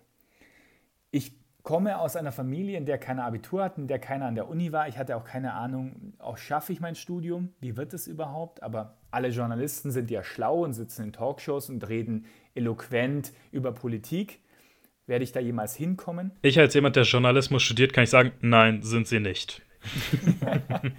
genau. Und das waren schon mal so Punkte, also keine Beziehungen, kein Selbstbewusstsein, was diese akademischen Milieus betrifft. Ähm, es gibt ja dieses Buch auch von Pierre Bourdieu, Die feinen Unterschiede. Ich glaube, da ist einiges dran. Und ja, immer wieder halt äh, Zweifel und, und dann die Überlegung, naja, wenn es halt dann mit Journalismus nicht klappt, dann gehe ich halt in die PR, das ist sicherer, da gibt es viel mehr Jobs und man verdient auch besser. Weil ich muss auch sagen, es gibt ja viele Leute, die in Journalismus gehen, weil sie ähm, kein Geld damit verdienen müssen. Es gibt, also was heißt viele Leute? Es gibt Leute, die das mehr oder weniger als Hobby betreiben, weil sie reiche Eltern haben oder sonst irgendwas. Gibt es, leider. Ähm, und viele machen es dann nicht und arbeiten dann zum Beispiel nicht für die Taz, weil man dort so wenig verdient und weil man sich damit kein Leben leisten kann. Mir war schon immer klar, Journalismus ist schon wichtig und so für mich, aber ich würde es jetzt nicht auch um jeden Preis machen, dass ich am Existenzminimum lebe und dann mir gar kein Leben mehr leisten kann, weil das sehe ich auch nicht ein. Auf einer gesellschaftlichen Ebene, uns als Gesellschaft sollte das auch was wert sein, dass Leute Informationen gewinnen, Geschichten erzählen und so weiter. Das sollte auch bezahlt werden und die Leute sollten nicht am Hungertuch nagen. So. Aus all diesen Gründen war ich nicht gerade davon überzeugt, dass ich jetzt der beste Journalist werde, weil alle anderen, die ich kannte oder mit denen ich mich verglichen hatte, die hatten viel bessere Beziehungen, die hatten viel mehr Praktika gemacht und die waren sonst sowieso schon, hatten schon drei Auslandssemester äh, und konnten vier Sprachen sprechen und so weiter. Ja? Wie man sich halt immer nach oben vergleicht, was völlig unrealistisch ist. Ja. Naja, jedenfalls habe ich mich also beim BR beworben für ein Praktikum in der Unternehmenskommunikation des BR und habe dann in diesem Praktikum auch für des, äh, den Jugendsender, hm, das junge Content-Netzwerk, inzwischen heißt es Puls, ähm, gearbeitet und auch dort Radiobeiträge und sowas gemacht. Und dann muss ich dazu sagen, innerhalb dieser ähm, paar Monate Praktikum beim BR, es waren drei Monate, ähm, gab es einen Shitstorm gegen den BR, weil es gab damals äh, einen Themenmonat Ramadan. Da wurde im BR-Fernsehen ein Halbmond eingeblendet, wenn diese diese Episoden zum Ramadan gelaufen sind. Und die Leute haben sich fürchterlich aufgeregt. Das war nämlich damals auch die Diskussion mit Islamisierung des Abendlandes und so weiter. Ja? Also Pegida ging ja, glaube ich, im Januar 2015 los und dieser Themenmonat Ramadan war im Juni 2015. Und ich habe damals eben in der Unternehmenskommunikation gearbeitet und zusammen mit äh, einem Kollegen, dem Sascha Hübner, die ähm, Social Media Kommunikation dort betreut für diesen Shitstorm beim Themenmonat Ramadan. Und uns ist es gemeinsam sehr gut gelungen. Also er hat mich da auch, muss ich sagen, ist auch einer meiner frühen Förderer dann eben gewesen im BR, der mich sofort angenommen hat und mich äh, auch machen hat lassen. Ich durfte das einfach auch nicht nur zugucken bei diesem Shitstorm, wie der gemanagt wird, sondern mitmachen sozusagen. Das Interessante, die Entwicklung eines Shitstorms. Kannst du erstmal erklären, wie die Stimmung war, als dann war, als ihr dann realisiert habt, okay, das sind nicht vereinzelte Kommentare, sondern da sind wirklich welche aufgebracht aus und irgendwelchen Gründen. Ja, man hat halt einfach gemerkt, also es ging damals äh, konkret um eine Predigt ähm, von einem Imam, ich glaube in Penzberg. Also auf jeden Fall ging es um eine Predigt, die übertragen werden sollte. Und das Treffendste war eigentlich der Kommentar von einer Frau, die wütend, äh, wütenden Emoji, glaube ich, gepostet hat und gesagt hat, Imam läuft jetzt live im BR Fernsehen, was kommt als nächstes? Schaut in den Sendeplan rein. Genau, und wir haben darauf geantwortet, Sturm der Liebe, wie passend. ich liebe so einen trockenen Zynismus. ja, genau. Und durch so, durch so eine hm, ja, ironische Haltung zu dem Ganzen, äh, durch diese Form von Community Management haben wir halt sehr viel ja, Humor mit reingebracht und auch Lob dafür bekommen. Und das war eben mein Ausgangspunkt, dass ich, es gab dann auch einen Intranet-Artikel im BR, und dann wurde da halt auch mal mein Name reingeschrieben und so weiter. Und ähm, irgendwann hat es hat, dann mein Telefon geklingelt, Ende Juni, als mein Praktikum zu Ende war. Und da war die Chefin von Social Media von BR24 dran. Stellvertretende Redaktionsleiterin, Gudrun Redl. Die hat mich angerufen. Hat Sie kenne ich, mit ihr hatte ich sogar mal mehrmals in meiner Zeit Kontakt so. Äh, weil ich habe es ja schon mal erwähnt, ich habe ja die Berichterstattung der Gamescom 2019 geführt. Und danach hatte ich eben auch Kontakt mit dem Newslab und BR24 und auch mit Gudrun und ähm, ich sag so, das ist auf jeden Fall eine Autoritätsperson, da habe ich mir nicht, habe ich mir auf jeden Fall nicht erlaubt, irgendwelche Jokes zu machen, weil ich mir dachte, okay, ich kann es vielleicht jetzt zum Beispiel mit dir oder so ein paar Jokes machen, aber da habe ich mich, habe ich gesagt, nope, versuch seriös zu bleiben. Die, nimmt, die nimmt sie sofort übel. Witzig, weil ich, ich mache mit der Gudrun ganz viele Jokes. Das äh, finde ich, find ich ganz witzig, dass du das so empfindest. Ähm, naja, jedenfalls ähm, hat die mich gefragt damals, wir saßen da im Innenhof vom BR, ähm, Kaffee getrunken, hat sie zu mir gesagt, du, pass auf, wir suchen da noch Leute für Social Media, für BR24, wir bauen da gerade eben so ein digitales Nachrichtenangebot auf, ähm, suchen da Leute, die die Facebook-Seite betreuen. BR24 hatte damals auf Facebook, glaube ich, 10.000 Fans, also nichts, niemand kannte BR24. Und dann hat sie gemeint, ja, in so äußersten Randschichten, also ob ich mal ähm, an Feiertagen oder am Sonntag so von 16 bis 24 Uhr da äh, auf Social Media aufpassen kann. Habe ich gesagt, ja klar, weil ich dachte mir, dann habe ich einen Fuß in der Tür, dann, dann werde ich ja schon irgendwie freier Mitarbeiter beim BR und äh, werde auch bezahlt dafür. Das war so meine Chance quasi. Ich dachte, wow, ich kann jetzt also mit diesem Social Media Zeug kann ich jetzt Geld verdienen beim BR. Dann mache ich das doch. Und dann habe ich es angefangen und hatte im ersten Monat diese drei Schichten, wo ich eingelernt wurde. Und dann haben die einen Dienstplan verschickt oder haben ähm, uns, man wird immer gefragt, äh, wann man im nächsten Monat arbeiten könnte. Und ähm, dann habe ich eben gesagt, immer.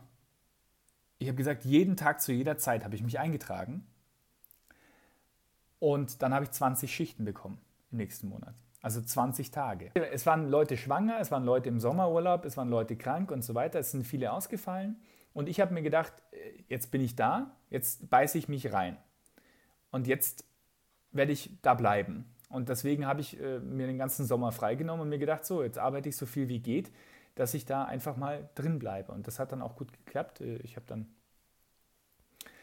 ja, habe dann auf, auf, Social Media reichweitenstarke Posts äh, gemacht und ähm, war dann drin und habe dann einen Fuß in der Tür gehabt, habe bei Social, äh, bei, Entschuldigung, habe bei BR24 dann Social Media Redakteur gemacht, später Social Media CVD und habe dann noch einen Master angefangen äh, zu studieren. Äh, für euch, den Zuhörer, muss man erklären, CVD, das ist ein einzig und allein Medienbegriff, den es gibt. Das bedeutet Chef ja. vom Dienst.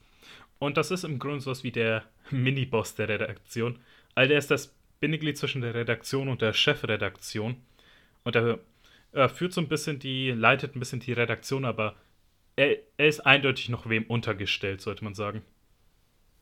Ja, und, also die meisten Redaktionen wechseln sie pro Tag, so wie ich es weiß. Genau, wechselt täglich eigentlich oder, oder wöchentlich. Ähm, ist halt so der tagesaktuelle Chef, der die Verantwortung trägt für den Tag und dann je nach Ausspielweg eben Social Media oder Webseite oder so. Genau. Okay, und dann, du warst, hattest schon diesen Fuß in der Tür durch Social Media für BR24. Ja. Und wie hast du es geschafft, eben von dem, von dem Social Media Manager, der eben nicht festangestellt ist, zu einem Volontariat sogar zu kommen, schlussendlich. Ja. Äh, ich habe dann, war freier Mitarbeiter, habe dann ähm, gemerkt, ja, jetzt bin ich freier Mitarbeiter, jetzt kann ich auch für Puls arbeiten.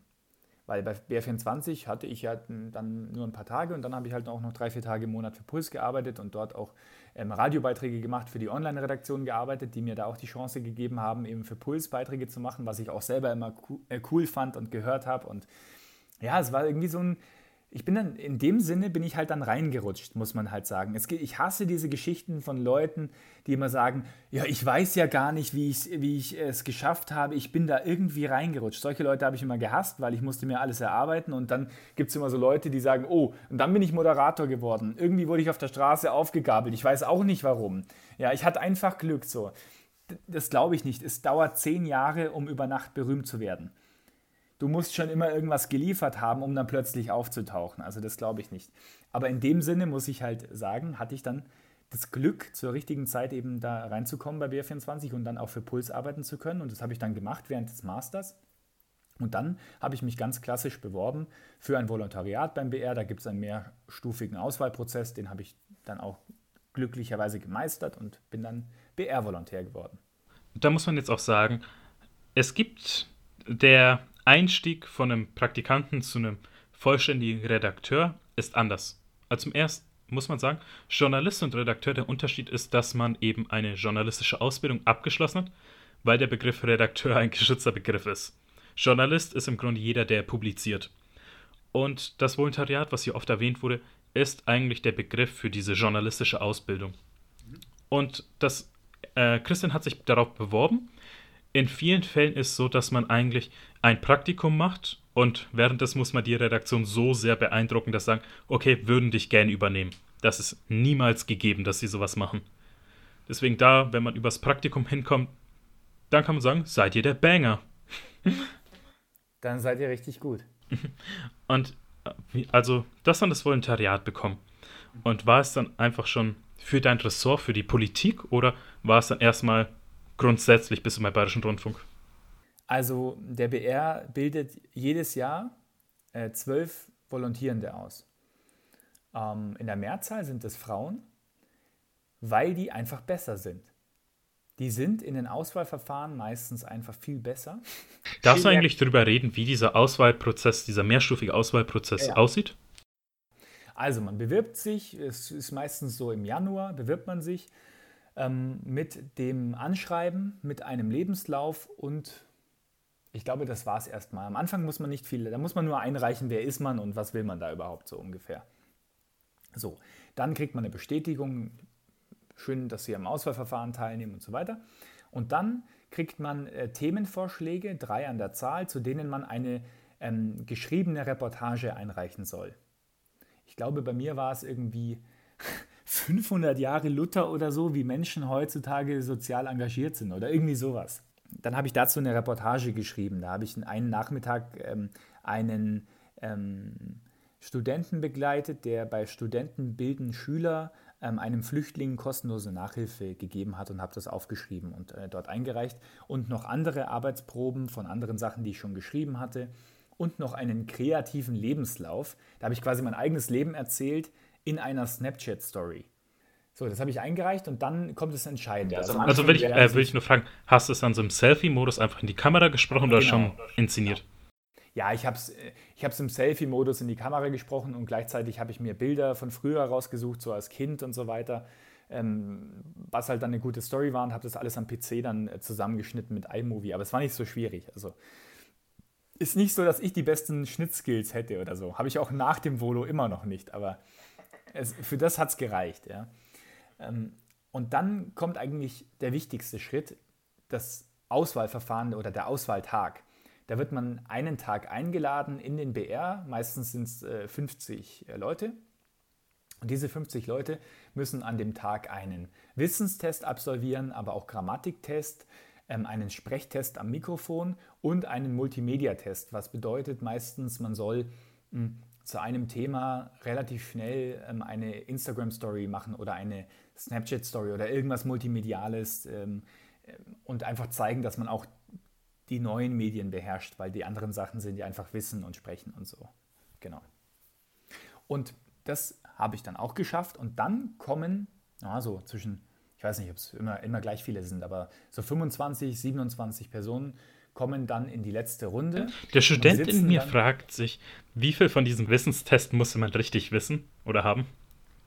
Ja, gute Frage. Das weiß ich selber nicht genau. Ich glaube, dass ähm, es, es kommt auf ähm, das Gesamtergebnis an. Also du kannst im Wissenstest auch nicht so viel wissen, hatten wir auch Leute, die dann aber dafür im Sprechtest unglaublich gut waren, also eine wahnsinnig tolle Stimme mitbringen. Da sagt man, okay, ähm, die können ja noch mehr, die sind ja noch jung, die können ja noch mehr wissen, lernen, aber die können unglaublich toll sprechen. Oder andersrum. Leute, die total viel wissen, aber am Mikrofon nicht so glänzen, aber dafür total gut filmen können. Also es kommt auf das Komplettpaket an. Ähm, bei dem Wissenstest werden meistens Fragen zu Bayern gestellt oder zum öffentlich-rechtlichen Rundfunk oder zu Politik oder irgendwas. Also wir kennen ja das Endergebnis, das du bestanden hast, aber wirklich aus einer subjektiven, reflektierenden Sicht, wie mhm. würdest du dich bei diesem, bei dem Auswahlverfahren, die an diesem Tag stattgefunden hat, wirklich einschätzen, wie du da abgeschnitten hast? Ich weiß es, weil unser Ausbildungsleiter uns danach die Ergebnisse äh, gezeigt hat, als wir dann im Volo waren später. Oh, okay. Darfst du darüber reden eigentlich? Ja, also ich glaube, ich war ähm, leistungsmäßig auch unter den ersten zwölf. Aber das macht eben nicht den großen Unterschied, weil es werden am Ende auch Leute ins Volontariat kommen, die an diesem Auswahltag nicht unter den ersten zwölf waren, sondern am Ende aus diesen 50 Personen am Auswahltag werden dann in die letzte Runde rund 25 bis 27 Personen eingeladen, die vor einer Jury nochmal Fragen beantworten müssen. Und da kommt es darauf an, was hast du für eine Persönlichkeit. Und da gibt es auch Leute, die können eben davor nicht bestehen oder die können nicht vermitteln, warum sie Journalist werden wollen oder was sie mitbringen für den BR und so weiter. Und deswegen kann es auch gut sein, dass du leistungsmäßig in Anführungszeichen schlechter warst als andere, aber durch deine Persönlichkeit halt einfach so viel mitbringst, dass der BR sagt, wir wollen dich auf jeden Fall als äh, Volontär oder Volontärin ausbilden. Und genau. Wie hast du dich eigentlich gefühlt, als du dann vor dieser Jury saß und dann schon wie vor einem Gericht dann die ganzen Fragen beantworten musstest? ich habe mich äh, zum einen gut gefühlt, weil ich hatte davor schon eine Zusage von der Deutschen Journalistenschule für die Kompaktklasse, also wäre weich gefallen. Ähm, ich hatte auch den Auswahlverfahren, das Auswahlverfahren da mitgemacht, hätte das anstelle des BR-Volus gemacht, wenn ich es nicht geschafft hätte. Aber ähm, ich habe mich, ich war natürlich aufgeregt, weil ich wollte das natürlich unbedingt bekommen. Nur in solchen Situationen bin ich immer so, dass ich nach vorne flüchte. Also ich werde dann nicht klein, sondern ich werde dann eher angriffslustig. Äh, auf die Frage hin, warum du Journalist werden wolltest, was hast du der Jury geantwortet? Ich habe ihr geantwortet, dass ich einen ähm, Journalismus auf der Höhe der Zeit machen will, der transparent ist und demütig. Also und definiere, was du unter demütigem Journalismus verstehst. Ich habe meine Masterarbeit dazu geschrieben über den Diskurs über Abgehängte, in Anführungszeichen Abgehängte. Wir hatten 2016 oder 2017 hatten wir die Brexit-Wahl und den, äh, die, ähm, Quatsch, den Brexit-Entscheid und die Trump-Wahl und den Aufstieg der AfD in Deutschland. Also Rechtspopulisten kommen auf der ganzen Welt nach oben. Und es gab so einen Mediendiskurs, also verschiedene Zeitungen haben oder, oder äh, Medien haben berichtet, dass eben die Abgehängten, wer auch immer das sein soll, dafür verantwortlich sind, dass jetzt diese Rechtspopulisten nach oben kommen. Und ich wollte das unbedingt analysieren. Wer sind denn diese Abgehängten? Ja, was, was zeichnet die Leute überhaupt aus? Und würden jetzt faktisch Abgehängte, also zum Beispiel Leute, die langzeitarbeitslos sind, würden die denn die AfD wählen? Und habe dann ähm, Gruppendiskussionen veranstaltet mit Langzeitarbeitslosen zum Beispiel und habe mit denen über Politik gesprochen und eben herausgefunden, nein, das sind Personen, die haben sich schon längst aus unserem politischen System verabschiedet. Die wählen gar nicht mehr. Die wählen auch keinen, keine AfD, sondern die wählen einfach gar nicht mehr. Die glauben nicht mehr an dieses System. So. Und mich hat dieser ganze Mediendiskurs unglaublich aufgeregt und das meine ich damit, wenn man im Journalismus aus einer sehr elitären äh, Sicht, viele kommen auch aus akademischen Milieus und haben äh, sowieso sind elitär sozialisiert zum Teil, ähm, blicken so auf die Welt und dann passieren Dinge wie eben der Aufstieg der AfD, der damals bei 10% war, 13% oder sowas, ähm, und sagen, na, das kann ja nicht sein, dass also auch äh, reiche Leute oder Leute, die an der Universität waren, also plötzlich die AfD wählen. Das kann ja nicht sein, nee, das verorten wir lieber am Rande der Gesellschaft, das verorten wir lieber, nee, das sind die Abgehängten, das sind die anderen, das sind die Dummen und die auf dem Land leben. Und das sind die Leute, die ähm, keinen hohen Bildungsabschluss haben und die sowieso perspektivlos sind, die sind daran schuld, dass unsere ähm, Demokratie zugrunde geht und solche Parteien nach oben kommen. Und diese vermeintlich, diese, also für mich ein, ein ein Diskurs, der falsch war. So. Und das meine ich mit diesem demütigen Journalismus, dass wir uns nicht mit so vermeintlich klugen Antworten zufrieden geben oder einfachen Antworten, sondern darauf hören, äh, den Menschen zuhören, ähm, die wirklich abgehängt sind, zum Beispiel, was wählen die, und den Menschen nicht, nicht belehrend gegenübertreten, sondern auf Augenhöhe, weil ich bin ja oft auch nicht, ich bin ja genauso wissend wie, unwissend wie andere. Was mich als Journalist unterscheidet von anderen Menschen ist, dass ich weiß, wie man Geschichten erzählt, dramaturgisch. Ich habe das Handwerkszeug dazu. Ich weiß, wie man einen Radiobeitrag macht, Fernsehen und so weiter. Ich bin neugierig, ich versuche Antworten zu finden. Ich habe ein gewisses Auftreten und kann es präsentieren. So, das können jetzt der Otto Normalverbraucher vielleicht nicht in der Form. Natürlich auch, aber deswegen kann ja auch jeder Journalist sich nennen. Ja? Prinzipiell kann es jeder machen. Ich ermutige auch jeden, das zu machen. Ich meine nur, manche Journalisten meinen, sie erklären dir die Welt oder sie wissen alles besser und so. Und von dieser Haltung halte ich nicht so viel. Ich, ich, ich führe jetzt einen unglaublichen Monolog gerade. Nee, nee, das ist in Ordnung. Ich bin selber gerade gefesselt und daran interessiert. Aber ähm, ja, was ich einfach damit sagen will, man sollte immer auf dem Boden der Tatsachen bleiben, man sollte auf dem Boden bleiben ähm, und nicht die Welt erklären mit irgendwelchen vermeintlichen Sachen, wo man sich äh, wohlfühlt, äh, die aber gar nicht so sind. Also, wir kommen ja schon ungefähr dann zum aktuellen Stand deiner Karriere an.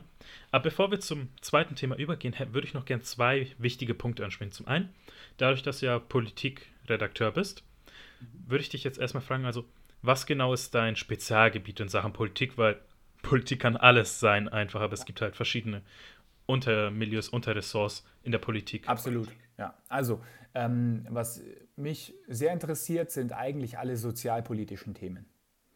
Also alles, was um ähm, arm-reich geht oder Verteilungsprobleme, auch ähm, medienpolitische Themen. Also welche Rolle spielt Facebook bei Wahlkämpfen zum Beispiel? Ganz konkretes Thema. Oder ähm, Digitalisierungsthemen. Zum Beispiel habe ich eine Geschichte gemacht vor kurzem. Warum müssen wir 2020 immer noch für jeden kleinen Scheiß zum Amt gehen? Was soll das? In Estland kann man alles machen, außer heiraten und scheiden lassen. Man kann sogar Immobilien an und verkaufen und der Notar schaltet sich per Skype zu. Und in Deutschland muss ich wegen einem äh, Anwohnerparkausweis zum Teil noch zum, äh, zum Amt. Das kann ja wohl nicht wahr sein.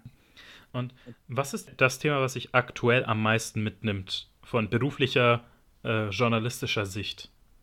Da ich in den USA äh, studiert habe, ähm, geht mir das Schicksal dieses Landes schon nahe. Also das muss ich schon sagen. Und ich schaue auch sehr gespannt auf die Wahl, die jetzt dann äh, am ersten Dienstag im November, wird ja immer gewählt, ist. Und ich befürchte wirklich für die Leute, die ich auch in meinem Auslandssemester kennengelernt habe in den USA, dass es nicht ganz unrealistisch ist, dass Trump nicht geht. Nicht freiwillig geht, auch wenn er die Wahl verliert oder die Wahl verschleppt, sodass er dann doch irgendwie nicht, dass nicht fertig ausgezählt wird und dass er dann doch im Amt bleibt und dass wir dann ein Problem bekommen, weil wir haben in Amerika eine Bevölkerung, wir haben in Amerika ein Land, in dem jeder bewaffnet ist. Deswegen also die Befürchtung, nachdem er eben dieses Statement gesetzt hat, dass selbst falls er verliert, äh, dass er dann sagt, er wird nicht freiwillig gehen, dass dann schon die Befürchtung eines Coups also aufkommen sind, also ja. Coup, dass dann gesagt wurde, okay, jetzt wird mal die Machtergreifung ausgeübt. Und das ist halt, was mir auch persönlich Angst macht. Und das ist halt, also zum Aufnahmezeitpunkt vor zwei Tagen fand die Debatte äh, Trump gegen Biden statt diese erste TV-Debatte. Und das war zum einen, natürlich muss man sagen, war irgendwie witzig, aber erschreckend und beängstigend, dass man sagen muss, dass zum einen ist das der Anführer, der Präsident eines Landes und sein möglicher Nachfolger und die benehmen sich da wie Kinder eigentlich. So Kinder, die nicht wissen, was da auf dem Spiel steht. Und so, was ist erstmal deine Meinung zu dieser Debatte, die da stattfand? Ich äh, habe das Zitat von Mark Twain dazu gelesen, habe gelesen, ähm, diskutiere ne oder streite dich nie mit einem Clown, denn der Zuschauer könnte den Unterschied nicht mehr erkennen. ja, das war, also da ist halt schon wirklich Sachen geäußert worden, wo ich mir denke, das kann vielleicht auch gar kein gutes Ende nehmen, egal wie es ausgeht. Also, also was mich an dem Ganzen auch wirklich umtreibt oder fertig macht, ehrlich gesagt, ist, wir haben die größte Volkswirtschaft der Welt. Die USA, eines der wichtigsten Länder, sozusagen die Supermacht, die wir in den letzten Jahrzehnten gesehen haben. Ja, und diese Macht schwindet, was natürlich problematisch ist, weil wenn eine Hegemonialmacht ihre Macht verliert und merkt, dass eine andere Macht äh, ihr, den ersten Rang streitig macht, dann wird sie natürlich aggressiv, was immer schlecht ist. Hatte in der, über den Verlauf der Geschichte, jedes große Reich ist nicht einfach so untergegangen, sage ich mal, sondern da war immer ein Problem. So, also ich glaube, dass sie diesen Platz 1 auch nicht kampflos aufgeben werden, wobei das äh, wird ja heutzutage also nicht mehr mit Krieg geregelt, logischerweise oder glücklicherweise, sind wir mal ganz ehrlich, weil alle wissen, das würde zur kompletten Vernichtung der Menschheit führen. Deswegen gibt es sowas natürlich nicht. Zum Glück. Absolut. Auf jeden Fall, was mich schockiert, ist, dass es, ich muss es so sagen, es sind zwei Leute, die eigentlich in Rente gehören. Das ist es ja auch. Also der Altersschnitt im Weißen Haus liegt bei 65 plus eigentlich. Genau. Ne? Ich meine, Trump ist Anfang 70, Biden ist Mitte 70, der Moderator war auch irgendwie so Anfang 70. Selbst das und halt viele der Pressesprecher und Senatoren sind weit über 60. Und denke mir so, okay, die, die eigentlich schon in Rente gehören, sollen über das ganze Land entscheiden. Ja, äh, beide über 70, äh, beide weiße Männer, die ähm, sehr viel Geld haben, sozusagen. Bei beiden kann man noch sagen, okay, er war Vizepräsident bei Obama das, ähm, und er hat Kamala Harris äh, nominiert, was äh, ich sehr, sehr gut finde. Aber trotzdem, hey, wir leben in einer Zeit, in der Disruption das Schlagwort ist. Alle Prozesse ähm, werden verändert durch die Digitalisierung. Ja, die klassischen Institutionen wie Kirche zum Beispiel verlieren komplett äh, an Glaubwürdigkeit durch zum Beispiel Missbrauchsskandale, ja, ähm, durch goldene Bäder und so weiter. Also wir haben ähm, ein, eine Gesellschaft, die komplett im Wandel ist, wo ganz viel aufbricht, nicht immer zum Guten aus meiner Sicht. Und dann haben wir zwei 70-Jährige in diesem Land, die ich, ich bin ja keine Mitte 70, aber ich kann mir vorstellen, dass Leute um die Mitte 70 eher absichern wollen. Die wollen das Erreichte absichern.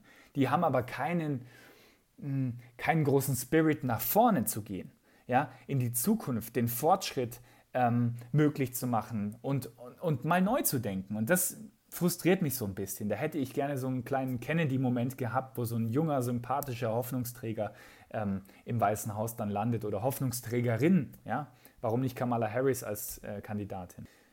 Also, was man schon mal äh, sagen muss, das amerikanische Wahlsystem ist ja ein anderes Wahlsystem wie in Deutschland. In Amerika kann man als Kandidat weniger Stimmen bekommen und trotzdem Präsident werden. Und das war der Fall 2016. Trump wurde Präsident, obwohl er, glaube ich, drei Millionen Stimmen weniger hatte. Äh, das ist ja, dass man Amerika Wahlberechtigte wählt oder Wahlmänner. Wahlmänner, genau. Also man wählt in den einzelnen Bundesstaaten, zum Beispiel, ich habe in Ohio äh, studiert, in Cincinnati, das ist ein klassischer Swing State. Der geht mal an die Republikaner und mal an die Demokraten. Und man wählt dort und ähm, fiktives Beispiel, in diesem, ähm, in, in, Ohio, jetzt bei dieser Wahl, ähm, gewinnt dann Biden ähm, 53 Prozent der Stimmen und Trump gewinnt 42 Prozent und der Rest der Stimmen geht auf irgendwelche anderen Kandidaten, weil es gibt andere Kandidaten, es gibt nicht nur diese beiden Parteien. Oder sagen wir mal 53 zu 45 äh, Prozent so, ja? Dann geht der komplette Staat an Biden. Und alle Stimmen, die Trump geholt ha hat, sind gar nichts wert. Ja? So, und so kommt man am Ende darauf, dass nur diese Wahlmänner entscheiden und nicht die Stimmen, die insgesamt abgegeben wurden.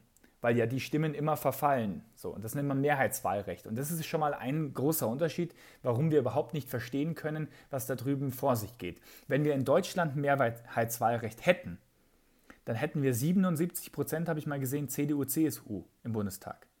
Musst du dir mal vorstellen. Eine Dreiviertelmehrheit hätte dann die Union in Deutschland, wenn wir so ein Wahlsystem hätten, weil die Union in Deutschland ähm, bei den Erststimmen die Direktmandate eigentlich holt oder die SPD. Aber sonst gibt es keine Partei, die die holt. Dann hätten wir auch nur zwei Parteien in Deutschland.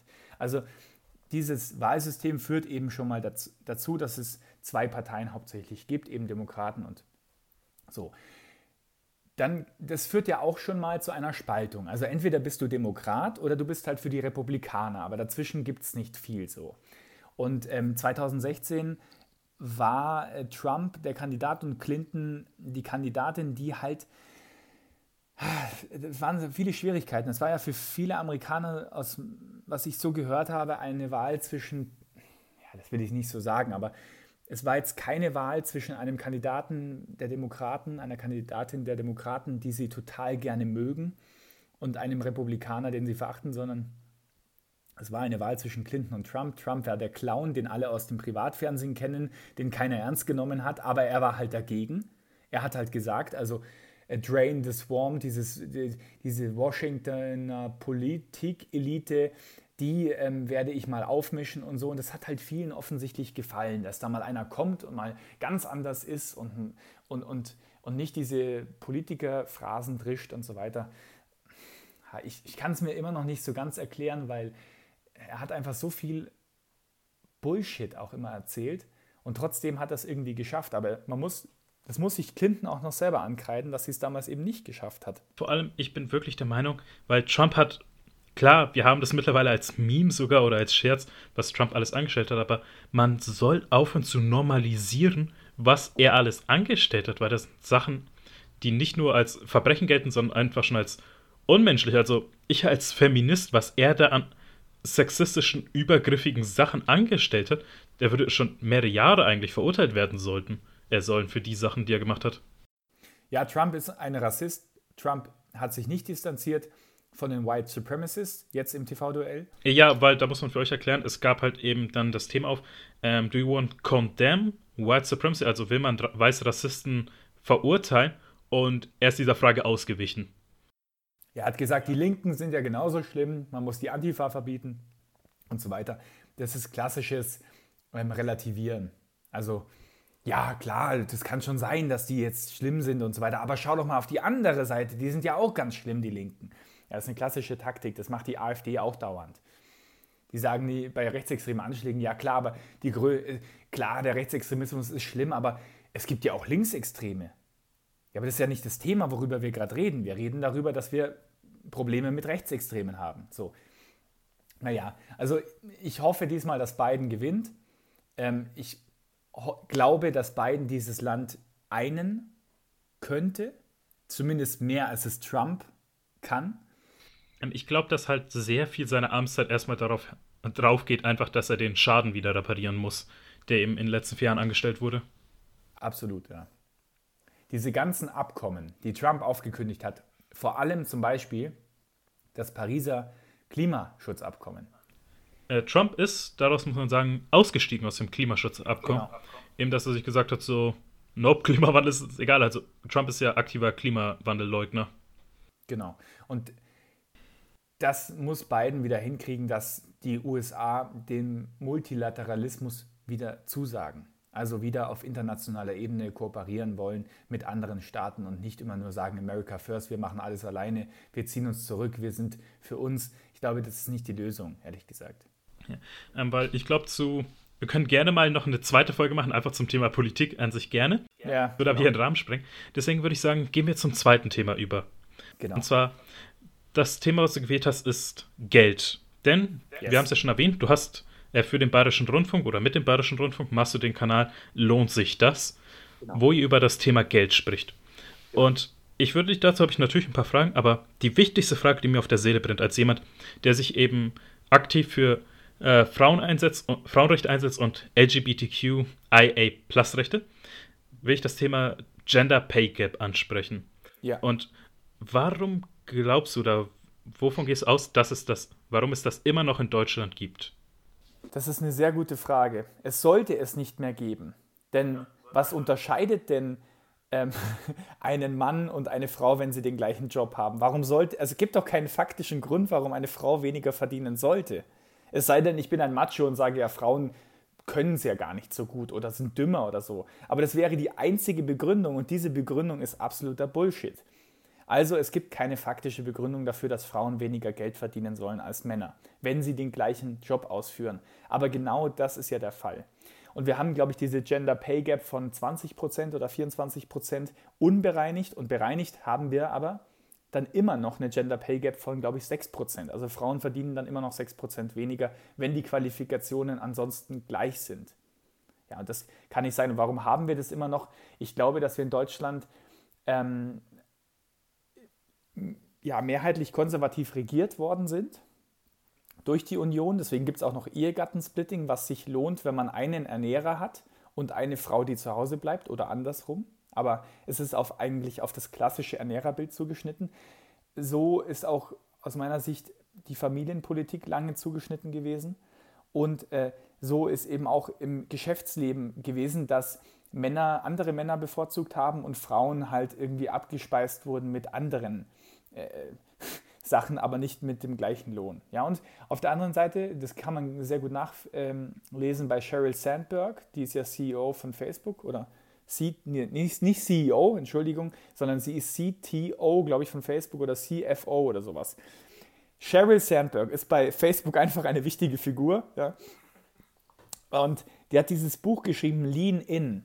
Und es ist ein sehr, sehr gutes Buch, weil es ähm, auch beschreibt, wie Frauen von sich aus beim Verhandeln äh, teilweise auch äh, einfach zu wenig ähm, fordern. Ja? Es, also es sind also äh, verdeckte Mechanismen am Werk, so Sozialisation. Ich muss mich als Frau offensichtlich zurücknehmen oder brav sein oder sonst was, darf nicht so viel fordern. Und Männer werden ja immer dazu ermuntert, aggressiv zu sein in der Kindheit zum Beispiel auch oder, oder vorauszugehen und so weiter und selbstbewusst zu sein und so weiter.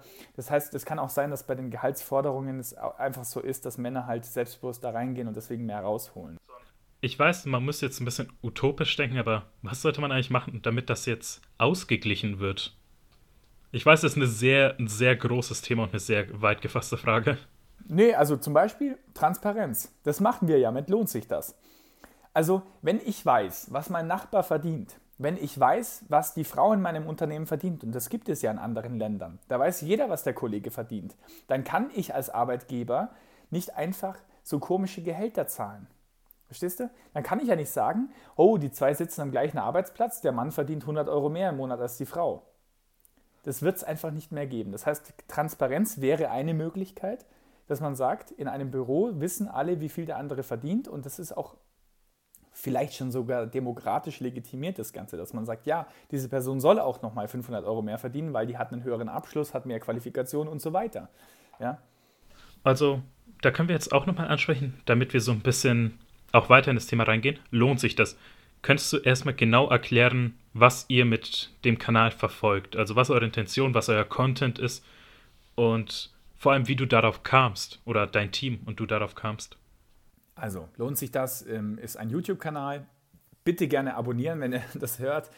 Ähm, hat jetzt 36.000 Abos. Jede Woche gibt es eine Folge, immer donnerstags. Den Link findet ihr natürlich in der Podcast-Beschreibung, wenn ihr mehr dazu sehen wollt. Gut, danke. äh, ähm, und wir stellen jede Woche einen Beruf vor und was die Leute verdienen, legen sie offen. Also was sie äh, bekommen. Was sie verdienen, ist dann immer die Diskussion in den Kommentaren. Mann, die Person, die Person bekommt 1600 Euro, verdient aber eigentlich 2600 aus meiner Sicht so ungefähr. Ne? Aber man sieht immer auf dem Thumbnail, diese Woche zum Beispiel ganz aktuell, was verdient ein Raumausstatter. Aber wir hatten auch schon Folgen, was verdient ein Polizist, was verdient eine Schauspielerin, was verdient, ja, so, jede Woche eine neue Folge, man guckt in ein Leben rein, ist dabei, wie diese Personen arbeiten, weil es geht nicht nur darum, dass diese Leute, dass diese Leute offen über Geld sprechen, ihr Brutto-Netto nennen, ihre Ausgaben auch nennen, die sie monatlich haben, sondern dass man auch einen Einblick in den Beruf bekommt und am Ende auch als Zuschauer oder Zuschauerin selber beantworten kann, lohnt sich das? Ja? Ist es das wert, Bäckerei-Fachverkäuferin zu werden? Aus meiner Sicht. Ist der Job cool? Ist der Mensch, der diesen Job ausführt, mir sympathisch? Und ist das, was am Ende dabei rumkommt, eigentlich gerecht? Eigentlich ausreichend? Wenn ihr dann eure Videos, eure Reportagen plant, wonach geht ihr eigentlich vor? Also sucht ihr den Beruf raus oder direkt nach Personen, nach einzelnen Stories oder einfach irgendwo ihr schaut, das da sieht unverhältnismäßig im Gehalt aus, was da angehen wird für die Arbeit. Da wollen wir mal nachforschen. Also wie geht ihr vor, wenn ihr dann eine Reportage da angeht, äh, plant? Eine sehr gute Frage. Also wir kriegen meistens inzwischen kriegen wir ähm, Vorschläge in den Kommentaren. Die Leute schreiben, mach doch mal was über eine Apothekerin oder Apotheker.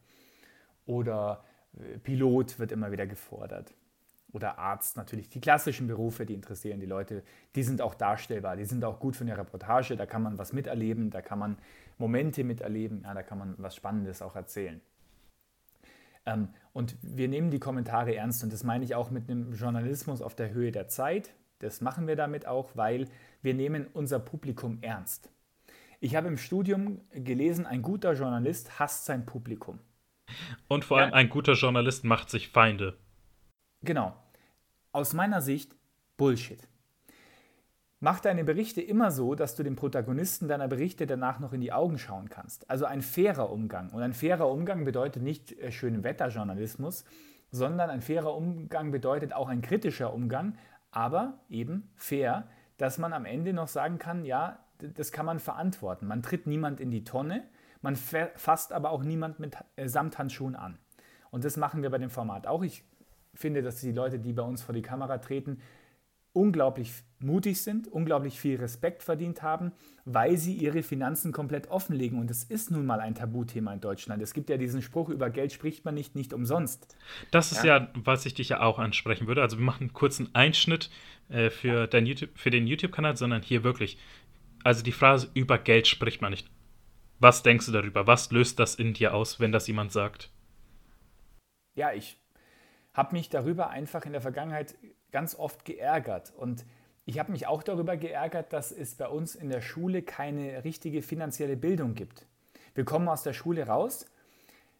Wir wissen, unsere Generation, unser Rentensystem ist aus meiner Sicht eigentlich am Arsch. Unser Umlageverfahren. Wir zahlen massiv ein, ja, die aktuelle Generation Rentner bekommt gut was raus, aber wird für uns noch was übrig bleiben? Naja, wenn wir das Verfahren nicht revolutionieren, dann wahrscheinlich eher weniger. Ja, dann wird wahrscheinlich nicht viel übrig bleiben. Also was macht man? Betriebliche Altersvorsorge, wenn möglich. Oder halt private Altersvorsorge. Also was mache ich mit Geld? Weil ich bekomme ja im Moment auf dem Konto keine Zinsen mehr. Ich muss mein Geld in irgendwas anlegen. Aber in was lege ich was an? Ich habe ja noch nie was gehört von ETFs oder Aktien oder so, weil in der Schule wurde mir auch gar nichts vermittelt. Ich musste mir alles selber anlesen. Und es liegt. Ich muss mir auch selber beibringen, was ein Bausparvertrag ist. Zum Beispiel. Man kann ja alles Mögliche machen. Ich mache hauptsächlich jetzt ETFs, in die ich investiere. Ähm, spiele jetzt auch rum mit Kryptowährungen, einfach nur um es äh, kennenzulernen mal. Aber das ist wenig Geld einfach. Das ist ja auch nur Spekulation, keine Investition. Da sollte man auch trennen. Was investiert man, mit was spielt man? Ich glaube aber aus dieser Haltung heraus, über Geld spricht man nicht, passiert es eben, dass wir finanzielle Bildung auch komplett vernachlässigen. Die meisten Leute wissen nicht, wie sie eine Steuererklärung machen können. Die Leute wissen nicht, wo sie sparen können, wirklich, wo Einsparpotenziale sind. Wir haben in Deutschland, glaube ich, 10% der Leute, die Schulden haben und so weiter. Also am Geld, das ist ja das Witzige, über Geld spricht man nicht, aber am Geld hängt doch alles. Jeden Tag, Geld ist das größte Medium der Welt. Jeder Mensch benutzt es jeden Tag oder sagen wir mal 99,98 Prozent der Weltbevölkerung, wenn man von den paar Naturvölkern mal absieht, deren Geld vielleicht eine Muschel ist. Ja? Äh, da schließt sich auch ein bisschen so der Kreis und zwar äh, wieder zurück zum Thema Trump, weil ja vor kurzem seine Steuern offengelegt worden sind und daraufhin hat äh, äh Trevor Noah von der Daily Show einen guten Kommentar gemacht. Für die nächste Debatte sollte man einfach festlegen, jedes Mal, wenn Trump Biden aussprechen lässt, bekommt er 100 Dollar. Wir haben seine Steuern gesehen. Er braucht das dringend. Ja, genau. Das wäre auf jeden Fall eine, eine, eine gute Investition. Nein, aber ähm, meine Gedanken zu dieser Phrase, über Geld spricht man nicht. Ähm, ich hatte vor zwei Jahren ein Thema mit einer äh, Frauenrechtsaktivistin mhm. und die hat natürlich das Thema Gender Pay Gap angesprochen und sie meinte, doch, man sollte Geld ansprechen, um soziale Ungerechtigkeit einfach aufzuklären und es zu normalisieren, zu sagen, dass es einem, also dass man da ungerechter behandelt wird. Wenn man sagt so, ja, nee, ich spreche nicht, wie mein Gehalt ist, dann merkt man das nicht. Aber wenn sagt, ich verdiene aktiv weniger als meine Partner oder meine Kollegen, meine männlichen Kollegen, dass dann es auch jetzt dann wirklich offengelegt wird, dass man da auch merkt, was da falsch läuft. Deswegen, ich finde, man sollte über Geld reden, um sowas aufdecken zu können. Genau, absolut. Und man sollte sich auch ein paar Gedanken machen über Geld, weil an Geld hängt halt einfach sehr, sehr viel. Und man, ja, es ist einfach nicht sexy, natürlich sich die ganze Zeit mit irgendwelchen, äh, ob man jetzt einen thesaurierenden oder einen ausschüttenden ETF nimmt. Da habe ich auch erstmal 20 Fragezeichen im Kopf gehabt. Ja, keine Ahnung, woher soll ich das wissen? Warum soll ich mich überhaupt damit beschäftigen? Ich würde, hätte gerne einen Staat, der mir garantiert, dass ich eine gute Rente bekomme. Jetzt muss ich privat vorsorgen, weil ich glaube nicht daran. Ja? So. Ähm, es ist schwierig, aber man muss sich damit beschäftigen und wie du richtig ansprichst eben, damit könnte man vielleicht auch das Gender Pay Gap lösen, wenn man eben viel mehr wissen würde, was ist in welchem Beruf eigentlich möglich und was kommt wirklich bei rum. Okay, ähm, äh, dann haben wir das Thema angesprochen, aber nochmal zurück zu, äh, lohnt sich das? Ja. Also da waren ja, äh, was war eigentlich so deine interessanteste Story, als du da mal unterwegs warst für den Kanal? Also ich habe jetzt ähm, den Kanal mit aufgebaut am Anfang. Da war viel Arbeit ähm, im Hintergrund, die man nicht sehen kann. Also einfach Entscheidungen, die man trifft. Wie geht man an die Filme heran? Wie erzählen wir das? Es gibt zum Beispiel bei Lohnt sich das keinen Sprecher. Die Menschen sprechen für sich. Ja, das ist ja auch die Frage eigentlich. Wie kam es eigentlich zustande, dass ihr genau über dieses Thema einen YouTube-Kanal macht? Ja, es gab im Volontariat, gibt es eine Woche oder zwei Wochen, ähm, in denen man eine Formatidee einbringen kann. Es gibt im BR eine Redaktion, die digitale Entwicklung, und die plant neue Formate. Digitale Formatentwicklung ist dort auch angesiedelt. Und jedes Jahr dürfen Volontierende des BR zwei Wochen lang ähm, sich ein neues Format überlegen. Die Rahmenbedingungen werden aber von der digitalen Entwicklung schon geschaffen. Also es wird gesagt, wir wollen ein YouTube-Format, das zum Beispiel 25- bis 40-Jährige anspricht, aus einem Consumer-Milieu, an dem sich der BR orientiert, zum Beispiel das adaptiv-pragmatische Milieu, kannst du alles nachgoogeln, das ein Reportageformat ist. Und dann ähm, muss man erstmal die Medienforschung studieren und erstmal kennenlernen, wie ist denn die Zielgruppe drauf, was interessiert die denn? Und da haben wir festgestellt, dass viele Leute, die wir auch kennengelernt haben, wir haben dann drei, vier Leute aus der Zielgruppe eingeladen, die kamen dann in den BR und wir haben mit denen einfach über ihr Leben gesprochen, über ihre Mediennutzung, über das, was sie so interessiert. Da haben wir einfach festgestellt, dass finanzielle Sicherheit ein riesiges Thema ist. Viele Menschen machen sich Sorgen eben wegen Altersvorsorge, machen sich Sorgen ähm, wegen Brexit und solchen Themen, wegen der Wirtschaft zum Teil auch. Also es war damals äh, der Fall, ist jetzt wahrscheinlich noch viel stärker mit Corona. Und gleichzeitig hatten diese Menschen, die wir getroffen haben, ein unglaubliches Interesse an ihren Mitmenschen, an den einfachen, überschaubaren Dingen des Lebens. Was macht mein Nachbar eigentlich so? Und wir haben uns überlegt, wir könnten dieses, ja, dieses Thema äh, Geld, Sicherheit, Finanzen mit dem, was macht mein Nachbar eigentlich den ganzen Tag und äh, und wie läuft es so ab, zusammenbringen zu einem Reportageformat. Zu lohnt sich das, weil wir haben ein Tabuthema Geld, das erzeugt auf jeden Fall Bass bei YouTube. Die Leute werden draufklicken, weil es natürlich interessant ist per se. Und es ist irgendwo, oh, ich wusste es ja gar nicht, ich klicke mal drauf so.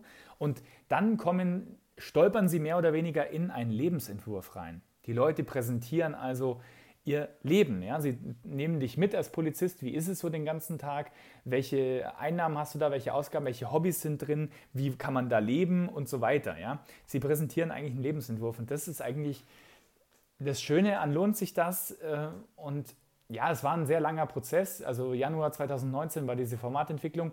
An den Start gegangen ist es dieses Jahr im März. Also es hat ein Jahr und zwei Monate gedauert. Da haben wir Prototypen gedreht, da haben wir Pilotfolgen gemacht, sechs Pilotfolgen, die auch bei YouTube im Channel vom Bayerischen Rundfunk angetestet. Dann kam sehr viel Feedback, über 6000 Kommentare schon auf sechs Videos und dann hat sich der BR dazu entschlossen zu sagen, wir machen daraus einen eigenen Kanal. Und jetzt sind wir seit März am Start und äh, machen jede Woche ein bisschen finanzielle Unterhaltung sozusagen oder ähm, Einblicke und ähm, ja, haben eine ganz tolle Community. Ich bin, ich, ich, ich, ich bin manchmal sprachlos und ich, ich sitze davor und denke mir, es ist einfach so schön.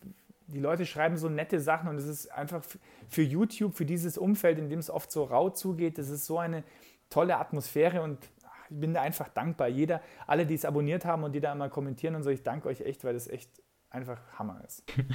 Also dann nochmal zu der Frage zurück, was war von den bisher veröffentlichten Reportagen die für dich interessanteste? Ja, ich bin dir mega ausgewichen, ja. Ähm, nein, nein, wir sind ausgeschweift und das finde ich gut, weil es zu einer weiteren interessanten Story geführt hat. Ähm, also, ich habe drei Filme gemacht bisher, bin aber jetzt äh, an weiteren Filmen gerade dran. Ich habe gemacht die Berufsschullehrerin, äh, den Kita-Leiter und die Schauspielerin. Und es waren drei super spezielle Drehs. Ich war mit der Schauspielerin abends am Theater. Ähm, da kann man diese Frau also auf jeden Fall begleiten. Ich bin bei der Probe sind wir dabei, nachmittags bei ihr zu Hause und dann abends beim Theater und einfach das mal so mitzuerleben hinter den Kulissen, wenn sie da reinkommt, wie sie in die Maske kommt, wie sie sich nochmal aufwärmt, ähm, was sie so kurz vor dem Auftritt nochmal macht, wie sie dann auf die Bühne geht, was in die Pausen. Das war einfach, einfach toll zu erleben. Weißt du? Das ist ja eine Form von Voyeurismus, der mich auch interessiert. Also mich, ich wusste ja auch nicht, was macht eine Theaterschauspielerin den ganzen Tag, was gehört da dazu, was verdient die und so weiter. Das sind ja für mich auch Erlebnisse. Das Schöne ist, dass ich einen Beruf gefunden habe, wo ich so etwas miterleben darf und ich werde dafür bezahlt, das dann im Nachgang auch spannend zu erzählen.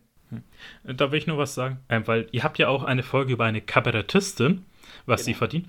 Und ich bin ja selber als Stand-up-Comedian tätig und ich habe mir gehofft, Gibt es die Chance, dass irgendwann mal was zu einem Stand-Up-Comedian kommt, was er verdient? Ja, können wir gerne machen. Also aus, von meiner Seite aus, ich würde gerne eine Folge machen mit Felix Lobrecht. Der, ich weiß nicht, ist, gilt er als Stand-Up-Comedian? Er gilt auf jeden Fall als Comedian. Ich kann dir nach der Folge ein paar Namen nennen und ein paar Kontakte geben. Keine Sorge. Ja, das wäre das wär gut. Weil er, so explizit er, weil er sich mal geäußert hat zum Thema Geld. Weil er da sehr damit kokettiert, aus nicht so guten Verhältnissen in Berlin zu kommen und ähm, das auch scheiße findet, dass man nicht über Geld spricht. Also dann aber noch die Frage einfach für dich. Gibt es eigentlich einen Beruf, den du dann unbedingt da vorstellen willst? Oder ja. wo du. Okay, was sind das da? Was sind deine Wunsch Wunschreportagen noch? Pilot. okay, also Pilot, welcher? So wirklich ein Airbus, Boeing oder ja, einfach Sportpilot? Genau. So ein Lufthansa-Pilot fände ich super. Du musst dir vorstellen, was geht in diesem Cockpit vor sich? Das frage ich mich wirklich. Was machen die da die ganze Zeit, wenn die da fliegen? Und wie ist es? Wie, wie viele äh, Minuten vor dem Flug reisen die da an? Was besprechen die da? Ähm, wie läuft es dann ab, wenn die dort sind? Wenn die jetzt von München nach Madrid fliegen, steigen die dann dort im Hotel ab oder gehen die dort an den Strand? Äh, nee, in Madrid kann man nicht an den Strand gehen, aber gehen die dort an den Pool? Ja?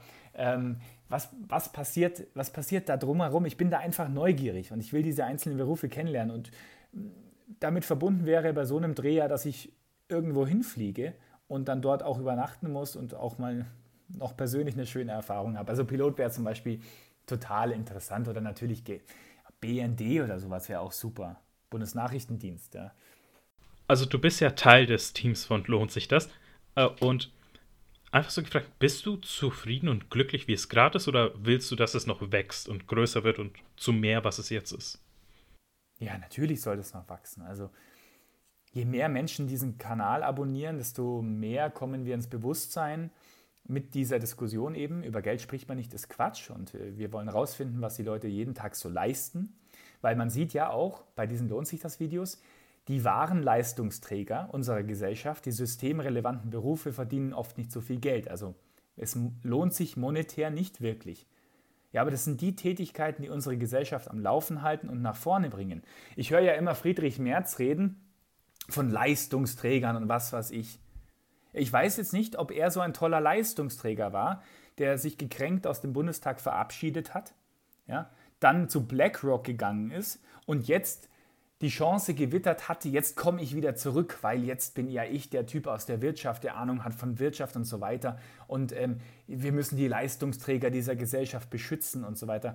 Natürlich gibt es, lebt Deutschland vom Mittelstand und es gibt tolle Familienunternehmer, die seit Jahrzehnten ähm, Arbeitsplätze geben und so weiter. Das stellt ja keiner in Frage. Nur ich weiß nicht, ob er der sich ja gerne mal so als Leistungsträger geriert, da wirklich dazu zählt, weil die Leistungsträger eben die Krankenschwester oder ähm, die Notfallsanitäterin oder ähm, die Erzieherin oder und, und, und, ja, Supermarktkassierer und so weiter, die gehen ja am Ende des Monats mit sehr wenig Geld nach Hause. Und ähm, das muss ich sagen, finde ich ehrlich gesagt problematisch. Möchte ich auch aufzeigen. Also bevor wir gleich zum Schluss kommen, würde ich gerne noch eine Frage stellen, die ja. mehr, ich sag mal, weniger von journalistischer Professionalität zeugt, sondern einfach von meinem dummen Humor. Lohnt sich das? Die Abkürzung LSD, war das beabsichtigt? Äh, die Abkürzung war beabsichtigt. Die Abkürzung, ähm, das Format hieß anfangs noch, war der Arbeitstitel am Ende des Tages. Weil am Ende des Tages Bilanz ziehen, rechnet sich das, was du machst? Ich weiß, ich habe nur gerade geschaut, okay, könnte die Abkürzung auch für irgendeine Droge in der Ab was stehen. Ja. Nee, genau. Dann wurde es umbenannt in lohnt sich das und dann ist es oft so, dass man man spricht so oft über ein Format, dass man es nicht die ganze Zeit dann ausspricht. Dann sagt man nicht, wir machen heute wieder was für lohnt sich das, sondern wir machen was für LSD. Oder es gibt eine Sendung beim BR, die heißt Politik und Hintergrund. Da sagen die Redakteure auch, wir machen nur was für Puh. so. Und es ist oft so, dass man so Abkürzungen und dann äh, war das eben so witzig, weil man gesagt hat, wir nennen das Format, lohnt sich das? Und dann hat irgendwann einer angefangen zu sagen, hey, wir machen was für LSD. Und dann, haha, stimmt, die Abkürzung von lohnt sich das ist LSD. Können wir das durchziehen bei YouTube? Können wir das als öffentlich-rechtliche durchziehen, da LSD hinzuschreiben? Ach komm, scheiß drauf, wir machen es einfach. Die Leute werden das schon mit Humor nehmen. Es braucht mehr Fuck-it-Mentalität einfach. Ja, genau. Ja, ist doch so. Ich meine, die Leute, wir dürfen einfach nicht so einen Stock im Arsch haben. Ja? Es ist einfach teilweise, man, man sollte immer verlässlich sein und man sollte immer die, auf Faktenbasis sein, aber man kann auch gerne mal ein bisschen lockerer um die Ecke kommen, finde ich. Okay, ähm, wir nähern uns gleich dem Ende. Und yes. ich habe jetzt noch, äh, ich überlasse dir gleich noch das letzte Wort, dass du dann offen an die Zuhörerschaft reden kannst. Aber davor ist es, dass wir bei Still Thinking About eine Tradition haben. Und zwar Gäste dürfen am Ende der Folge den Zuhörern und mir eine Hausaufgabe äh, aufgeben. Euch würde ich gerne fragen, was ist deine Hausaufgabe für die Zuhörer von Still Thinking About und mir? Ich würde sagen, wenn wir schon beim Thema Geld eben waren, ähm, schaut euch ein paar lohnt sich das Videos an. Schreibt gerne äh, Feedback in die Kommentare oder schreibt es äh, persönlich an uns an lohnt sich das.br.de.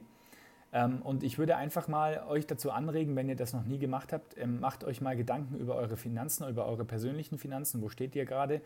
Braucht es dieses Abo? Braucht es äh, jenes Abo? Ähm, wo wollt ihr eigentlich hin? Welche Einstellung habt ihr zum Thema Geld? Habt ihr mit den Leuten in eurem Umfeld schon mal über Geld gesprochen? Ähm, das sind alles Sachen, die sind an sich schon interessant, weil dadurch kann man eine positive Einstellung zu dem ganzen Thema gewinnen und dadurch wird man auch sorgenfreier leben, glaube ich. Wenn man, wenn man, es gibt viele Leute, die werden erfolgreich und die werden am Ende des Tages trotzdem Schulden auf dem Konto haben. Warum? Weil die eine negative Einstellung haben zum Thema Geld. Die denken sich oft, ich kann eh nicht mit Geld umgehen. So wie manche sagen, ich kann eh kein Mathe.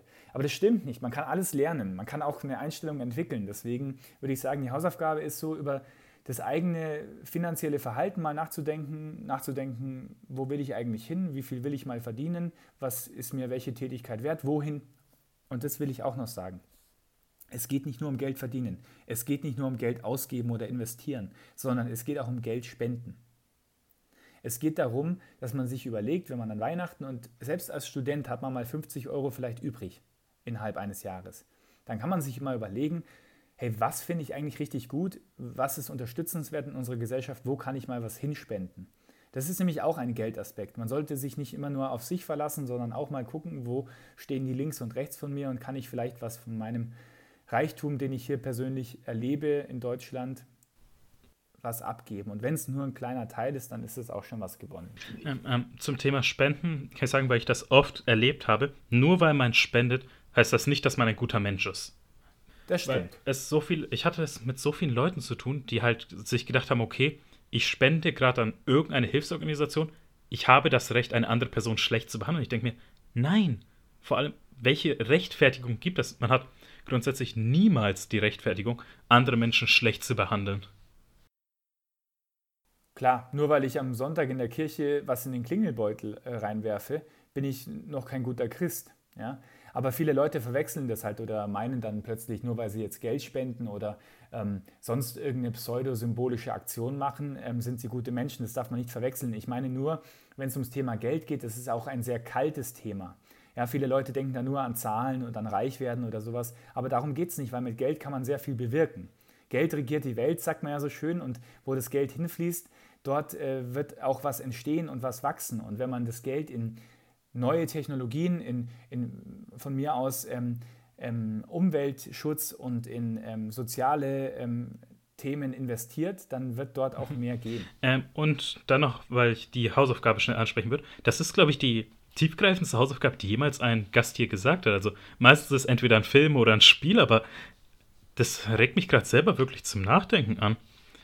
Deswegen muss ich wirklich sagen, danke dafür. Ist sonst offensichtlich nicht der Fall. Nee, Quatsch. Nein, also es ist auf jeden Fall sehr toll, was du gesagt hast. Und ja, es ist die Hausaufgabe, ihr müsst sie erledigen. Ja. ja.